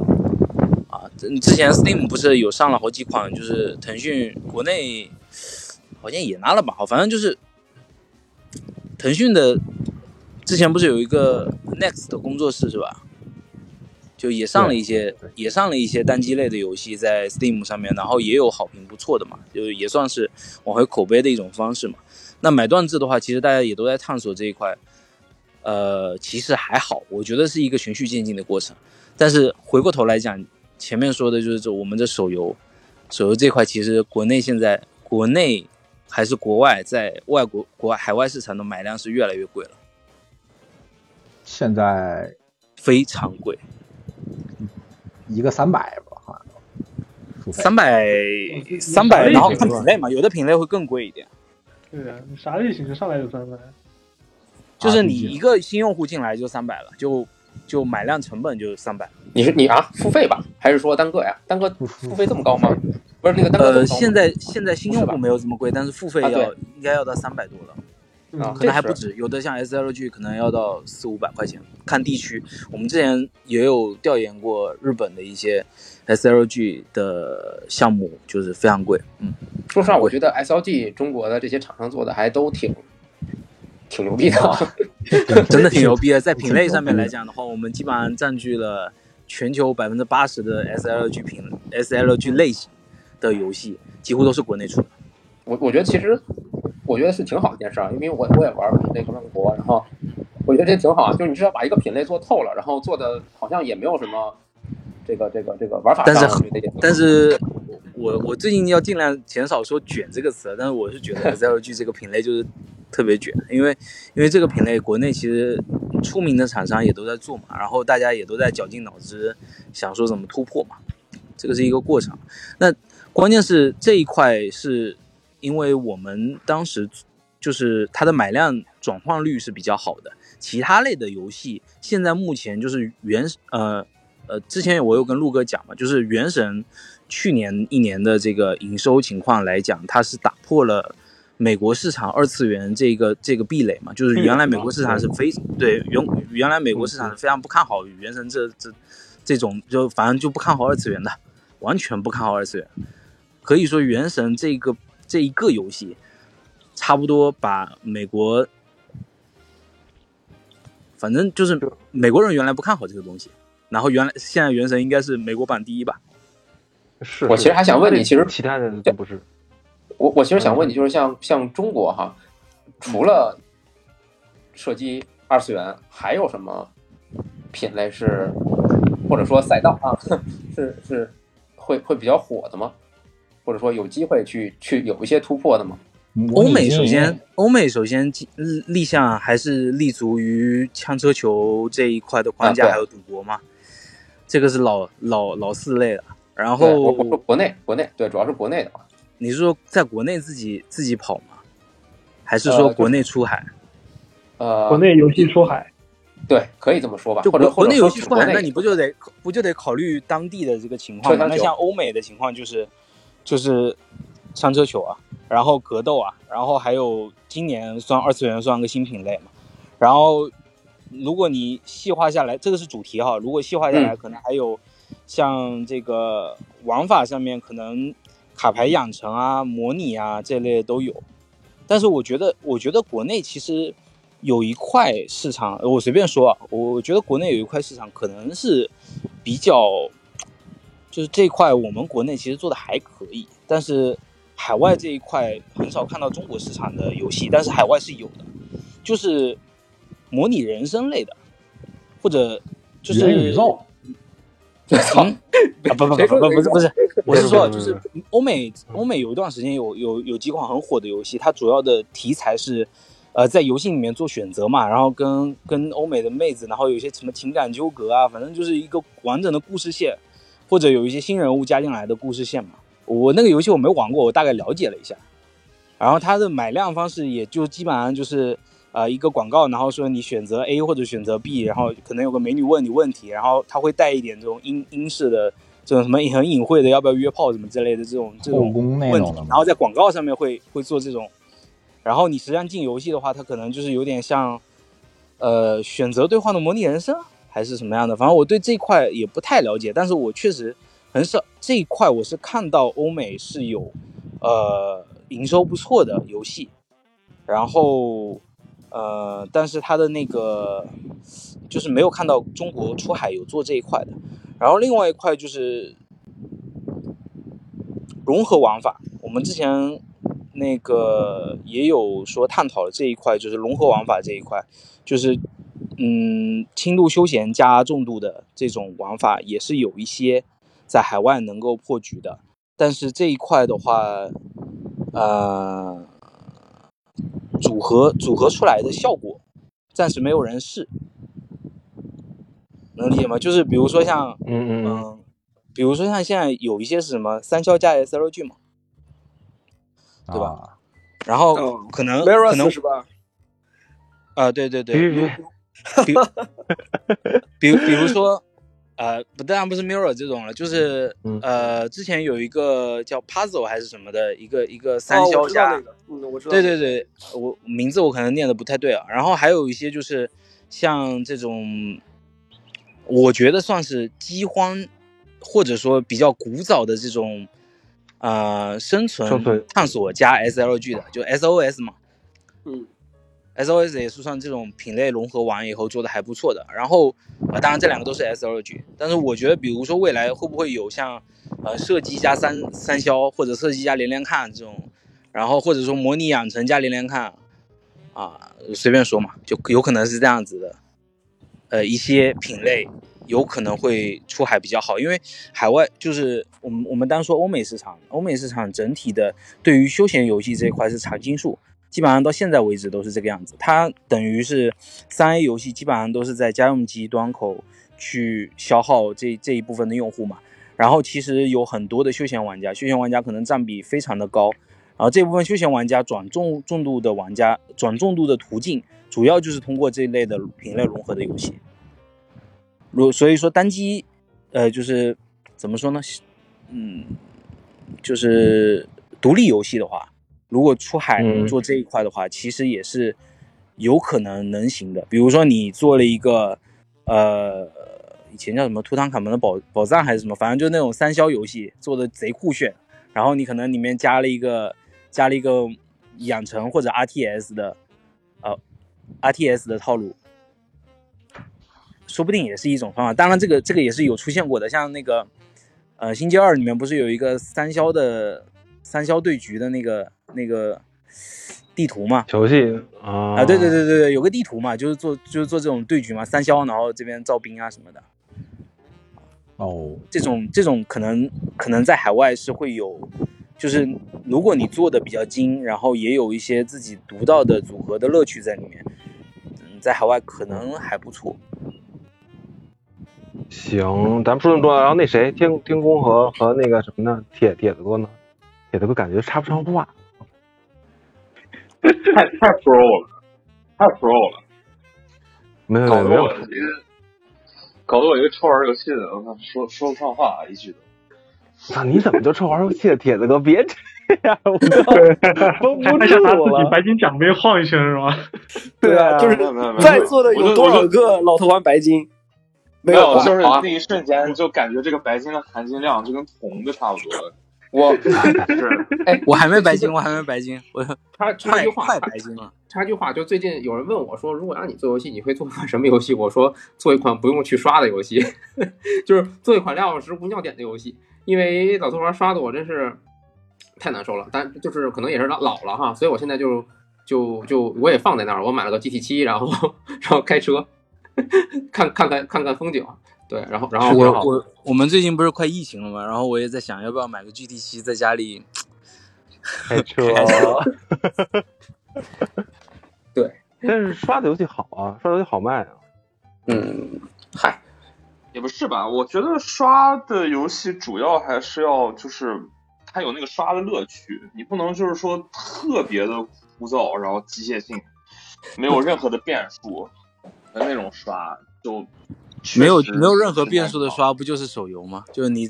GT 七好买开，朋友们也也也也不是，其实老头环儿你非说的话，他那个刷魂什么的也挺机械的，就那么两个点儿，然后就是是的，同样操作，然后说这话。来来 来我我会五百遍很抗拒这个事情，我就完全不去刷魂，但是就发现升级升来不及。就我是一个近战立敏号，我不刷魂，我真的不知道怎么往下玩，你知道吧？就我不刷，我不知道怎么往下玩。对，然后就是的，是的，就前期真的就是蒙，我我我我电脑和那个 PS 放放在一起，然后我就是蒙着眼，然后在那一只手蒙着眼，然后另外一只手用手柄在那刷，就特别无聊，哎呀，烦太的要死。太伤眼睛了是吗？对，就是特别无聊，烦的要死。那你是然后刷了多少级呀？而且主要一天一天刷两小时，不是你刷了多少级？是刷的？刷呀？就是说你现在，比如说你玩通关，你一百五十级我，我我其中有多少级是一刷的？百五十级，我我我我我不止，我快两百级了。我两第一百级你次通关还在刷，我现在是一百 六十七级，我也觉得还有我 build，的因为我想换武器，我也要想把它升上去。但是，就是你第一遍打的时候，我一开始也是利民号开的开荒，就我我会发现有十到二十级我是硬刷来的，为了10到20级你根这是因为本不止太太我至少过于怕痛，所以把防御全点满了那个吗？我至少我至少刷了五十级。哇，那你你太太那我能不不我我是我不是要插一嘴，我觉得这个刷确实不好玩，但是我觉得咱们改天可以单聊这种刷子游戏，因为我超级喜欢刷子游戏。这就是因为我觉得这个没有办法就是就是我身为一个我身为一个老老老的，也不能说老魂玩家，就是魂和血缘这些一直跟过来的人，就是他数值能变化的这几款，那上来之后血点到四十，这不是就是很常识的事儿吗？不是第一时间把血点到四十，然后然后再开始刷非彼刷，此刷非彼刷。陆陆哥，你的你的刷是你的刷是指的是那种爽快的刷，是割草，对呀，你懂吗？不是不是你全境封锁也算吧，也也也是陆。哎，哥那那你觉得刷暗黑三算吗？是有 loot 的，那对暗黑三这种对刷是有啊 loot 的，但有这种是你老头环的刷就是为了加值值，愣对刷，对没有路的。那为了拿暗黑暗黑三那种其实是后面有 build，但是我我觉得暗黑三这种我都接受不了。我我当时弃坑暗黑三，就是我打那个大地牢的时候，打着打着睡着了，就打打打大那个什么镜来着大秘境，反正大秘境，然后打着打着睡着了，你知道吗？就跟队友打着打着，然后他们看我，哎呦没声音了，然后我我操，直接睡着了，根本就太无聊了，就你就只有盯那一下，然后你会忽然哎醒过来啊掉东西了。不是咱，那我倒觉得吧，你有 loot 的也有它的痛点呢。你要是一直都不出，或者说就是它太自由，像玄机封锁当时为什么我我们很多人弃坑，就是你怪猎至少你知道你要什么装备，你 build 成什么型打什么怪吧。全体封锁它是全随机，你不是你那是二代一开始，二代后期它是改了，它那个 build 已经很明确了，就是你你你掉一个东西之后，你马上能感觉到哦，后面还有好几个啊 build。当然这那另外一个话题，咱们对但对对，咱们咱们我说魂的这种对对刷，我是至少我是看着我自己那个点一点点点上去，然后它体现在你的战斗体验上。我为什么说我是十到二十级是刷来的？就是打的时候觉得这个 boss 我真的太痛苦了，我刷个五级，把我的那个呃利敏号嘛，我把我的呃那个什么来着力量，我够到哪一把剑，我看他攻击到多少，然后觉得打 boss 就差那么两三刀，就本来我还多打两三刀，后来我再就少打两三刀我就能过了，整个体验就好很多嘛。就那种时候，我就觉得可以不用刷，因为你其实前期你打一个 boss 够你升两到三级的，你要是刷到后面，你就会发现打你一个 boss 还不够升你一级的，你就会觉得其实你已经大于这个游戏要求你的等级了，也会无聊的。对我我昨天打那个打那个，就是打那个不是有个石像鬼嘛？他不是打完一只还要第二第二只嘛？然后我还带着我大哥英雄进去石像鬼是吧？就那个两两只石像鬼嘛，就英雄石像鬼，啊，对对对，然后然后我那个我我当时带着我大哥进去，我大哥加一，然后我居然打不过，然后我就我就出来，然后我去找找那个我是我是那个花嘛，就是他不是生生骨灰的有个花吗？我刚好第二级的没有，其他级的都有。啊然后我生完一完后就不能生了，然后我就去查墓地找了那个花在哪。我我直接把灵珠刷齐之后刷魂买就行。哦，行行行行，法环这个咱们聊下期啊，咱们不是法环预定到他妈那个对呀 没有我们是只是对对啊，四月三号的，对，回回回到回到回到话题本身啊，我我觉得说产业产业这个说法可能还是太大了。就法环的破圈能不能让更多的，就我觉得有一点对于从业人员或者非从从业人员来说，它其实是展示了一个东西，就是呃，进入游戏行业其实门槛会比之前要高一些，就是大家也对这些东西会有一个概念。我觉得这一块是有未来是会有一些变化的，就是比如说，其实策划的门槛现在国内其实是偏低的嘛。那，嗯，现在的游戏，比如说我们现在热门的游戏，差不多标杆在法环这个地方的话，那你未来做做这些设计的时候，你可能就不能从单纯的抄这个事情来做了，可能在行业内对这些东西的要求就会更高一些。其实，其实，其实我想说一句，我原来一直就是有听过一个说法，然后我个人挺认同的，就是说，中国玩家是全世界玩家就是最难讨好的一批，就是没有比中国玩家再难讨好的玩家了。对，但我我可以这么说，就是其实我们我们前十年的游戏发展，就是大家找到了一个比较好的捷径，然后这个捷径我们我们可以说是就是，呃，像呃《梦幻西游》啊这类的游戏，它它通过单纯的数值体验。就可以让玩家高潮，当然这里面是有学问的，只是不是说对不是说虽然是单纯的数值体验，但是它里面又很复杂，对，所以就是说，所以国内的策划全部的技能点都往了非光卡、往数值策划这个方向去靠了。可以说到去年为止，或者到前年为止，国内的数值策划一直是所有策划的顶端，就是你只要有数值，你找工作是完全不愁的。对，就是说，呃但这也两年会开始慢慢有有一些改变。也不是说，也不是说这个吧，就是说中国玩家自从开始我们有那个就是大规模的意识玩游戏的时候，你就比如说从我的这个少年时期，然后我们去下机厅这种玩的时候，你玩的就已经是国外相当成熟，并且基本上能在游戏史上名留青史的一些东西了。然后你现在真的就是，如果说怎么讲，如果说是嗯，这种我再从很基础的地方，然后再做出来游戏的话，就可能三十岁左右的玩家，你真的再让他们看这种就是刚才咱所谓的这种国内一些小工作室，然后他们慢慢摸索，就是没有办法看这个东西。呃我能理解你的意思，就是说我们的对我太们的口味太刁了，对不对？对，就是我呃们这一代的玩家，或者说主要从单嗯机这一块出来的，而不是从手游或者网游或者页游这一块出来的玩家，确实在游戏玩法上面，他对于这一块的追求和新鲜度要求会很高的。都不要说是画面这一块，它它就是玩法这一块要求就比较比较高了。对，所以反过来来讲，就是你会发现大厂更愿意讨好的是那些不需要被对这么有这么刁钻口味的。说难听点就是韭菜嘛。呃，对对也也也也也不能这么难听啊。也不能这样，也不能这么说，就是说说说说话说话，我都再再说一下，就是咱们最后一个在讨论，就是大家觉得，嗯，未来叫怎么着？是咱们继续就是国内的，比如说，因为现在版号已经没有了，这版号有这件事情，今年没有，今年没有。对对对对对对，可能嗯后半年会有，但但这咱不好说。就是说，在这种情况下之后，我你们觉得，比如说未来几年的发展，大家会向一个什么方向？是呃继续手游这个这个赛，就手游这个情况会继续持续下去。当然，我觉得这个是很很有可能的，我觉得有变化的很小。那么除了这些很稳定的这个东西之外，还有没有可能出现其他的？比如说会有一些中体量的工作室能做出像明末那样的东西，或者是像这个暗影火炬城，呃，暗影火炬城或者是昭和呃昭和米国物语，他们这种，就他们我觉得属于一个中体量和二 A 的这种级别的。我觉得一定会有中体量的游戏出来，但是我觉得，嗯，大部分的厂商还是会走手游端的这个，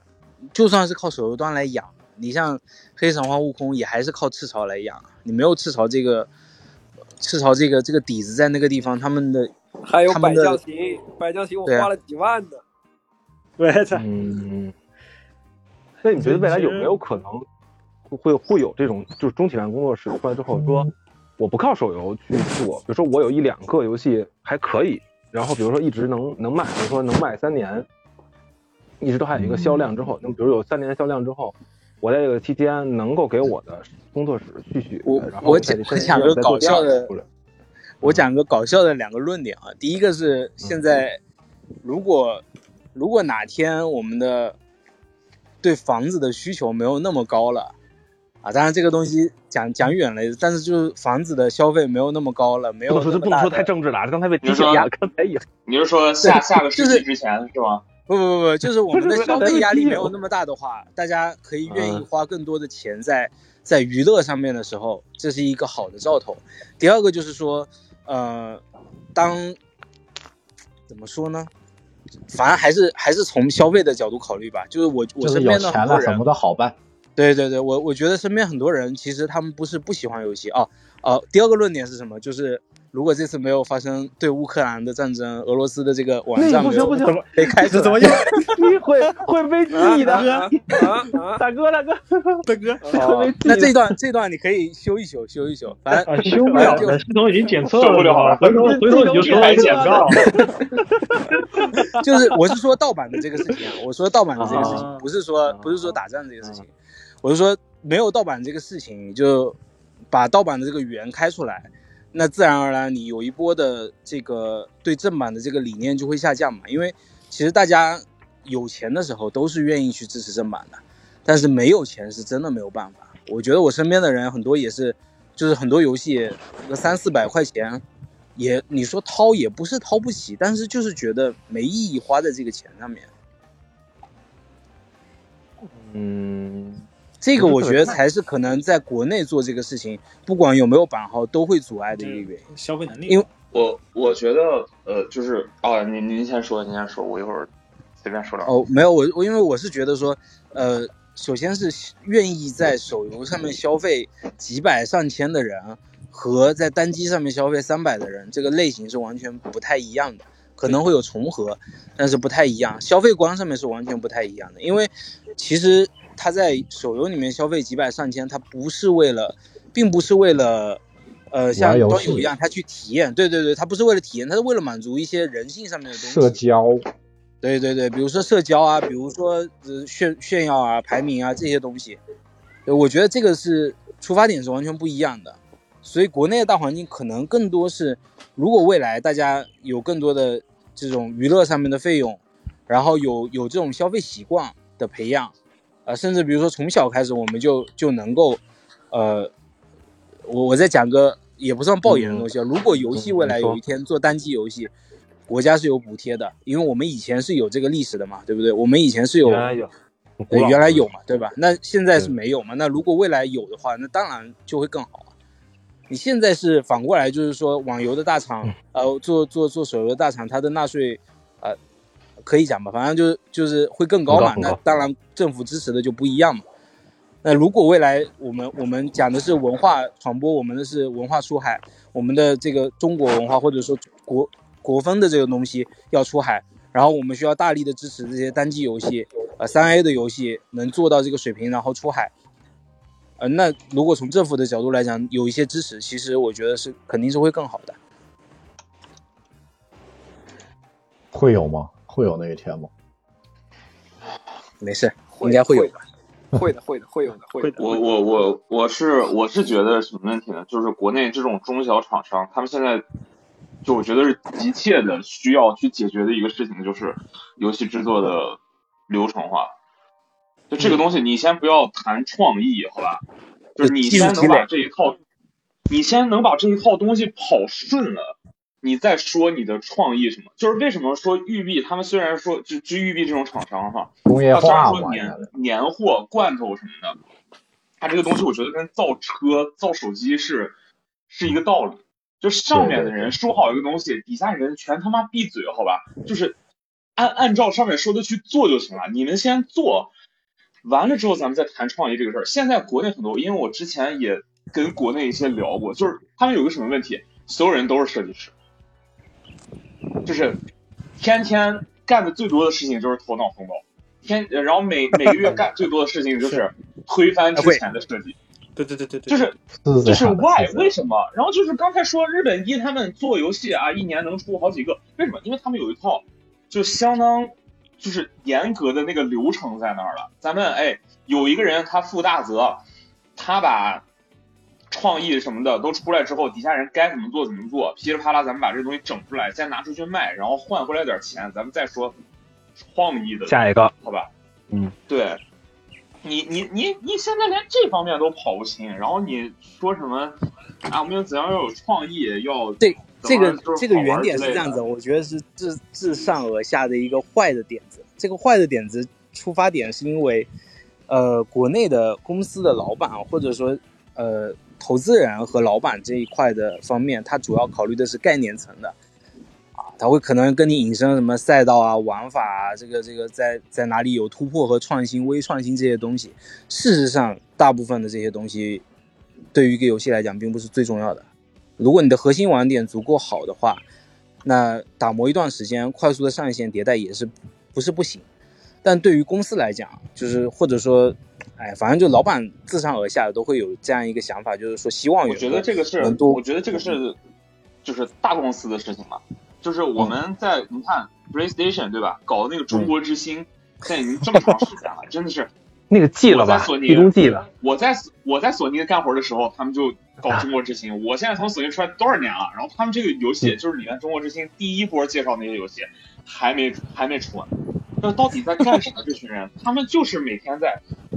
啊想个新点子推翻自己，想个新点子推翻自己。然后然后迭代到一定程度完后，发现出了个新游戏，哇，我们这个游戏可能卖点不够，然后我们再推翻重新做。就是就是，我觉得他们最需要干的事情就是认定一件事情，然后老老实实把它做完。这这个我觉得我我觉得讲讲重点应该是国内的独立游戏开发者，有一部分独立游戏开发者他没有正常的经历过在公司、就是成而且还有一个成熟的三 A 制作的流程，而且然后所以还有一个非常所以他在这设计这个东西就会他他他都不是，其实他都不是，他都不是一个正常的三 A 流程。还有一个特别奇妙的事情，国内我知道很大一部分这个独立游戏或者是这种小型工作室的这个团队的负责人都是美术出身。啊，操！哎说太对了，很很很很正解，很正经，就是是这样的。你你一个美术，然后现在出来做游戏，然后他肯但是但是但是咱们里面有美术啊，你小心点说话啊。不，其实其实我觉得 没有，我我觉得国内的美术是真的还挺厉害的，但是 是挺，对我也承认。也仅限于美术方面确实挺厉害，但其他方对啊面，都是他们在做东西的时候，就首先考虑的是我这个东西的视觉效果要怎样呈现，然后其他东西，呃，要不然就是一窍不通，要不然就是看别人还是那个怎么做的。三 A 流程经历太少。中国的美术牛逼，是因为中国是全世界外包最多的国家。最多的国家。你上 A 站从这个点上去发展，全是中国人。其实还不是三 A 制作流程，我觉得我还我还会可能抛一个更基础的，我觉得其实就是游戏制作流程。对，游戏制作流程它其实不是说你把图做出来，把玩法做出来就可以解决。跟你说，不光是美术，你就是缺乏这个，很明显，你不光是美术，你策划出来一样，你带不好团队的。对啊，他对另外一块不熟悉，他只是对自己这块熟悉，做着做着他就做回自己本。一个是要明确你当不来制作人的职责，第二个是对当不来要你用明确你用 PM 的职责，这两个事情是一定要你分开的。你用范志毅的话来说，就是你能做吗？你做不了，是吧？你一个美术，你现在站领导那儿，然后你跟大家谈谈玩法，你这不是胡闹吗？还是该这就什么样的东西很奇怪交给专人，相信不是说对，所以说工业化生产各司其职很重它要。对，它不是说没有好处的。工工业化生产它确保了是每一个职能部门它要做的这个职能部门的事情是固定的，而且你要而且它的效率是最高的。对效率是对最高的。该这也是为什么你你就你就说，就是咱们再谈回育碧，你看人家就就那么，就是每年都有一个稳定的产出量。咱们先不要谈它 bug，每年这个游戏从呃呃，他从这个发布立项宣传片到做，呃，他不不说立项，立项可能是两三年前的事儿，就是说他从发布预告片，然后到发售，就是一年内就搞定了。很少延迟这个速度是吧？很很少很少延迟。其其实其实你有看那个最近不是战神不是出了一个那个纪录片嘛？他们当时在 E 三就是最后发售日宣布之前的那个 E 三播片，到播片到出东西大概是一年半的时间，但是他们播片花了三年时间，哦，不止三年，反正花了将近四年时间把播片弄出来。那个播片就是他们仅有的开发到的点。而他们后面一年半的时间，就是当他们确定了这个东西我要这样做，主题定下来了，美术开始推这些东西，呃，所有的各部门开始推这个东西，他只花了一年半到将近快一年一年半多一点吧，就发售了，就压盘发售了。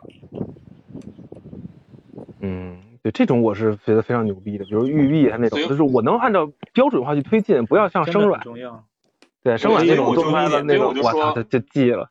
就我可以补对充一下我我我我的体验，就是啊关于这个啊你说你说各司其职真的很重要。就是不光说现在很多公司积了，是因为他美术主导，就是话语权最大的人是美术出身的，他不懂玩法，然后各种就头脑风暴，导致这项目难产。还有倒过来也是一样的，我就不说是什么经历了吧，反正就是有个策划出身的，呃，嗯他获得最大的话语权，他觉得美术这样不行那样不行，他就管美术。一个策划出身去管表现，然后美术就发现你是外行指导内行，但是你是老大，我只能听你的，就搞到最后改了二十几版，最后还不如第一版设计的好看，也是记，对，也是一样的。对，这个倒不是说哪哪一个，还是各司其职，而且要互相信任。其实其实现在独立开发游戏比大厂还要更麻烦的是，大厂它因为它有自己比较稳定的一个部门职能分布嘛，其实大家还是该干什么干什么，最多就是说介入会介入，但是不会那么就是那么有话语权，知道吗？就是有的我我感觉过去有的独立游戏它是大家既然说出来做独立游戏，都是想自自己能够发挥自己的东西，然后发挥自己的所长，然后发挥自己的想法。结果聊着聊着，大家都有话语权。嗯 PM 很重要，相互妥协。快啊，把我招过去啊！我我可能把把这一套研究的明明白白的啊。试试看，试试看。所以，所以就是说，流程化真的很重要。我觉得咱国内就是说，国产游戏这五年，我我可我都可以忍受他五年内没有任何的这种所谓的出圈或者爆款，但是就是要把流程化这个东西目想明白，然后前做好。目前我我我知道的是几个大厂全都在做，比如说网易，它三个三四个项目就就存在跑流程。对，其实其实这这这这完全值得开专门开一期好好讲一下，因为我在这方面从他们是国内是怎么去引进这些人，到中间出了什么矛盾，然后到现在又是什么样子，这一套东西可以讲很久，好好好，下下次开可以可以。因为我看这次卡普空也是也是在做这个事情嘛，就是拿了一个项目，直接给他们大部分都是新人的团队硬跑，然后不延期了嘛？就那个航空员那个，呃，那个出了个小小萝莉举牌那个，对对对，那个那个项目对对对其实他们招的人都很强，但是他团队可能融入团队是需要一个过程。你这个就点就直接你就直接点名字节跳动呗。那是那是那更不行，那不能这么讲，不能这么讲啊！我们对，这个没啥，都是行业共识，也不用讲，大家都知道。大家大家都知道。反正反正就是有的时候不是一款卖座、嗯销量也挺好的游戏，就能代表它的制作团队能力非常强嘛。是的，国内是这个样子是这样的，是这样。很多很多牛逼的产品，它看起来很牛逼，但是很多都是手搓神教，自己手搓出来。对。但是你们说的很重要的一点就是有两点，第一点就是项目的管理，谁是各司其职，这个很重要，有话语权，谁谁负责这一块儿。第二个就是整个的开发的这个工业化这个过程，你到底是小农经济还是手工业还是工业化？它它的所以它的开发模式都是完全不一样。所以这个时候我就要再吹一下岛哥哥了，就就这个人的项目把控真是太太他妈强了，我靠！导哥哥在做游戏吗？你爸爸不是已经做啊，停停做做停工了？但是做着呢这个上面，岛在哥哥，他他不是说一他真的是个把控力的问题了，就是他那个已经已经变成嗯制作人背锅制了。他干这个东西跟姜文拍电影是一个道理，就是你出对了任何事情都是我个人负责。他不，他其实也不算是各司其职了，他是完全完全的一言堂，就是所有东西都是他规划好的，你哪出了问题都是我的责任。他可以，就这样子它可以，他是可以做到你整个游戏在上线前的两三个月，所有人都不知道自己在干什么那种。那是纯明星制作人制，那个是纯他明星是很对他已他经他就是他是那种，就是他是那种人，他是那我一个人可以把整个项目全部做完，但是我没有时间跟没有精力，对，然后他我现在需要一帮人来帮我打杂对他已经把电影工业的一个终极形态带入到游戏当中去，并且做成功了。这个是这个是真的是牛逼的，呃而且就世界上就他一个人。就就做游戏杀几个人，但是拍电影啊，像什么卡梅隆啊，啊，对，拍电影很多，拍电影很多，对，就是他已经已。经把电影工业的一个终极形态带入到游戏当中去，并且把它做成了，这就是这个人牛逼的地方。对，就是国内如果有这种人，那我跟你讲，中国的商业马上就全起来了。对啊，是吧？而且而且人家，哪怕有，而且你不要说人家一言堂什么的，人家就是保保质保量嘛，对吧？你我我就是我自己，他当年自己说过，一款三 A 从立项到出一一般是五年左右，人家四万块钱五年内，对五年内人家就搞，五年内就搞出来了。但是你看他的推特什么，他这五年发的推特，他他他妈天天都在干什么？就你感觉这个人的生活真是好充实哦。如果说每天干这么多屁事儿，然后他还要坐在办公室里，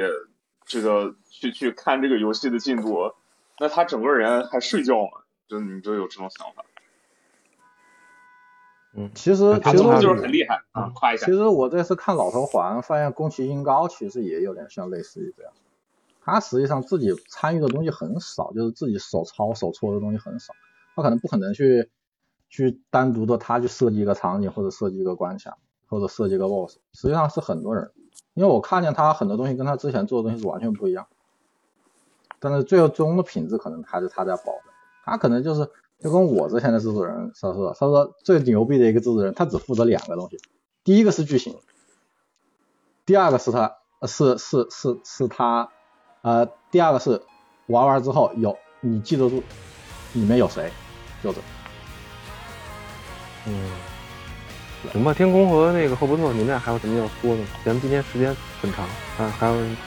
还有什么想想聊的吗？我我这儿没有啊，我就等等 T T 七了，月更了。月更下场，下下礼拜下礼拜月更，第聊聊聊聊第，把那个胖总叫，还有老麦咱们一块儿，嗯，聊你们聊第，别别别聊呀，对吧？我我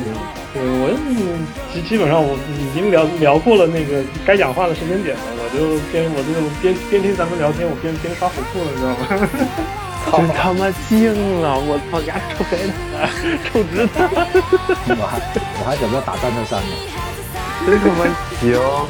那怎么着？行，那咱们这期大家还有什么想说？没有，咱们照着，因为差不多咱们录录录行差不多两两个小时，嗯，就这样，行吧？行行行行，嗯嗯，拜拜拜拜，大家都祝再见，嗯，拜拜。呃，拜拜。嗯，我操，我是不是得点解散版？咱们咱们等等会儿，我是不是得把什么那个啥频道管理员给你啊？你已经给我，怪不得，怪不得，这这我举了半天手，陆哥一个都看不见。对我也看不见，是我怕我因为我我因为我因为我我是第一个进房间的，然后我就成我就成那个管理员了，还是对对对，对对对，你是房他这个，对他这个还不太，你还是早期阶段。行，那我我先解散，那就行，你你你你你先退出去，然后呢，我也解散。我看看。不，你先退，然后我我最后退，我我我我我得解散他不行。我那我先退啊。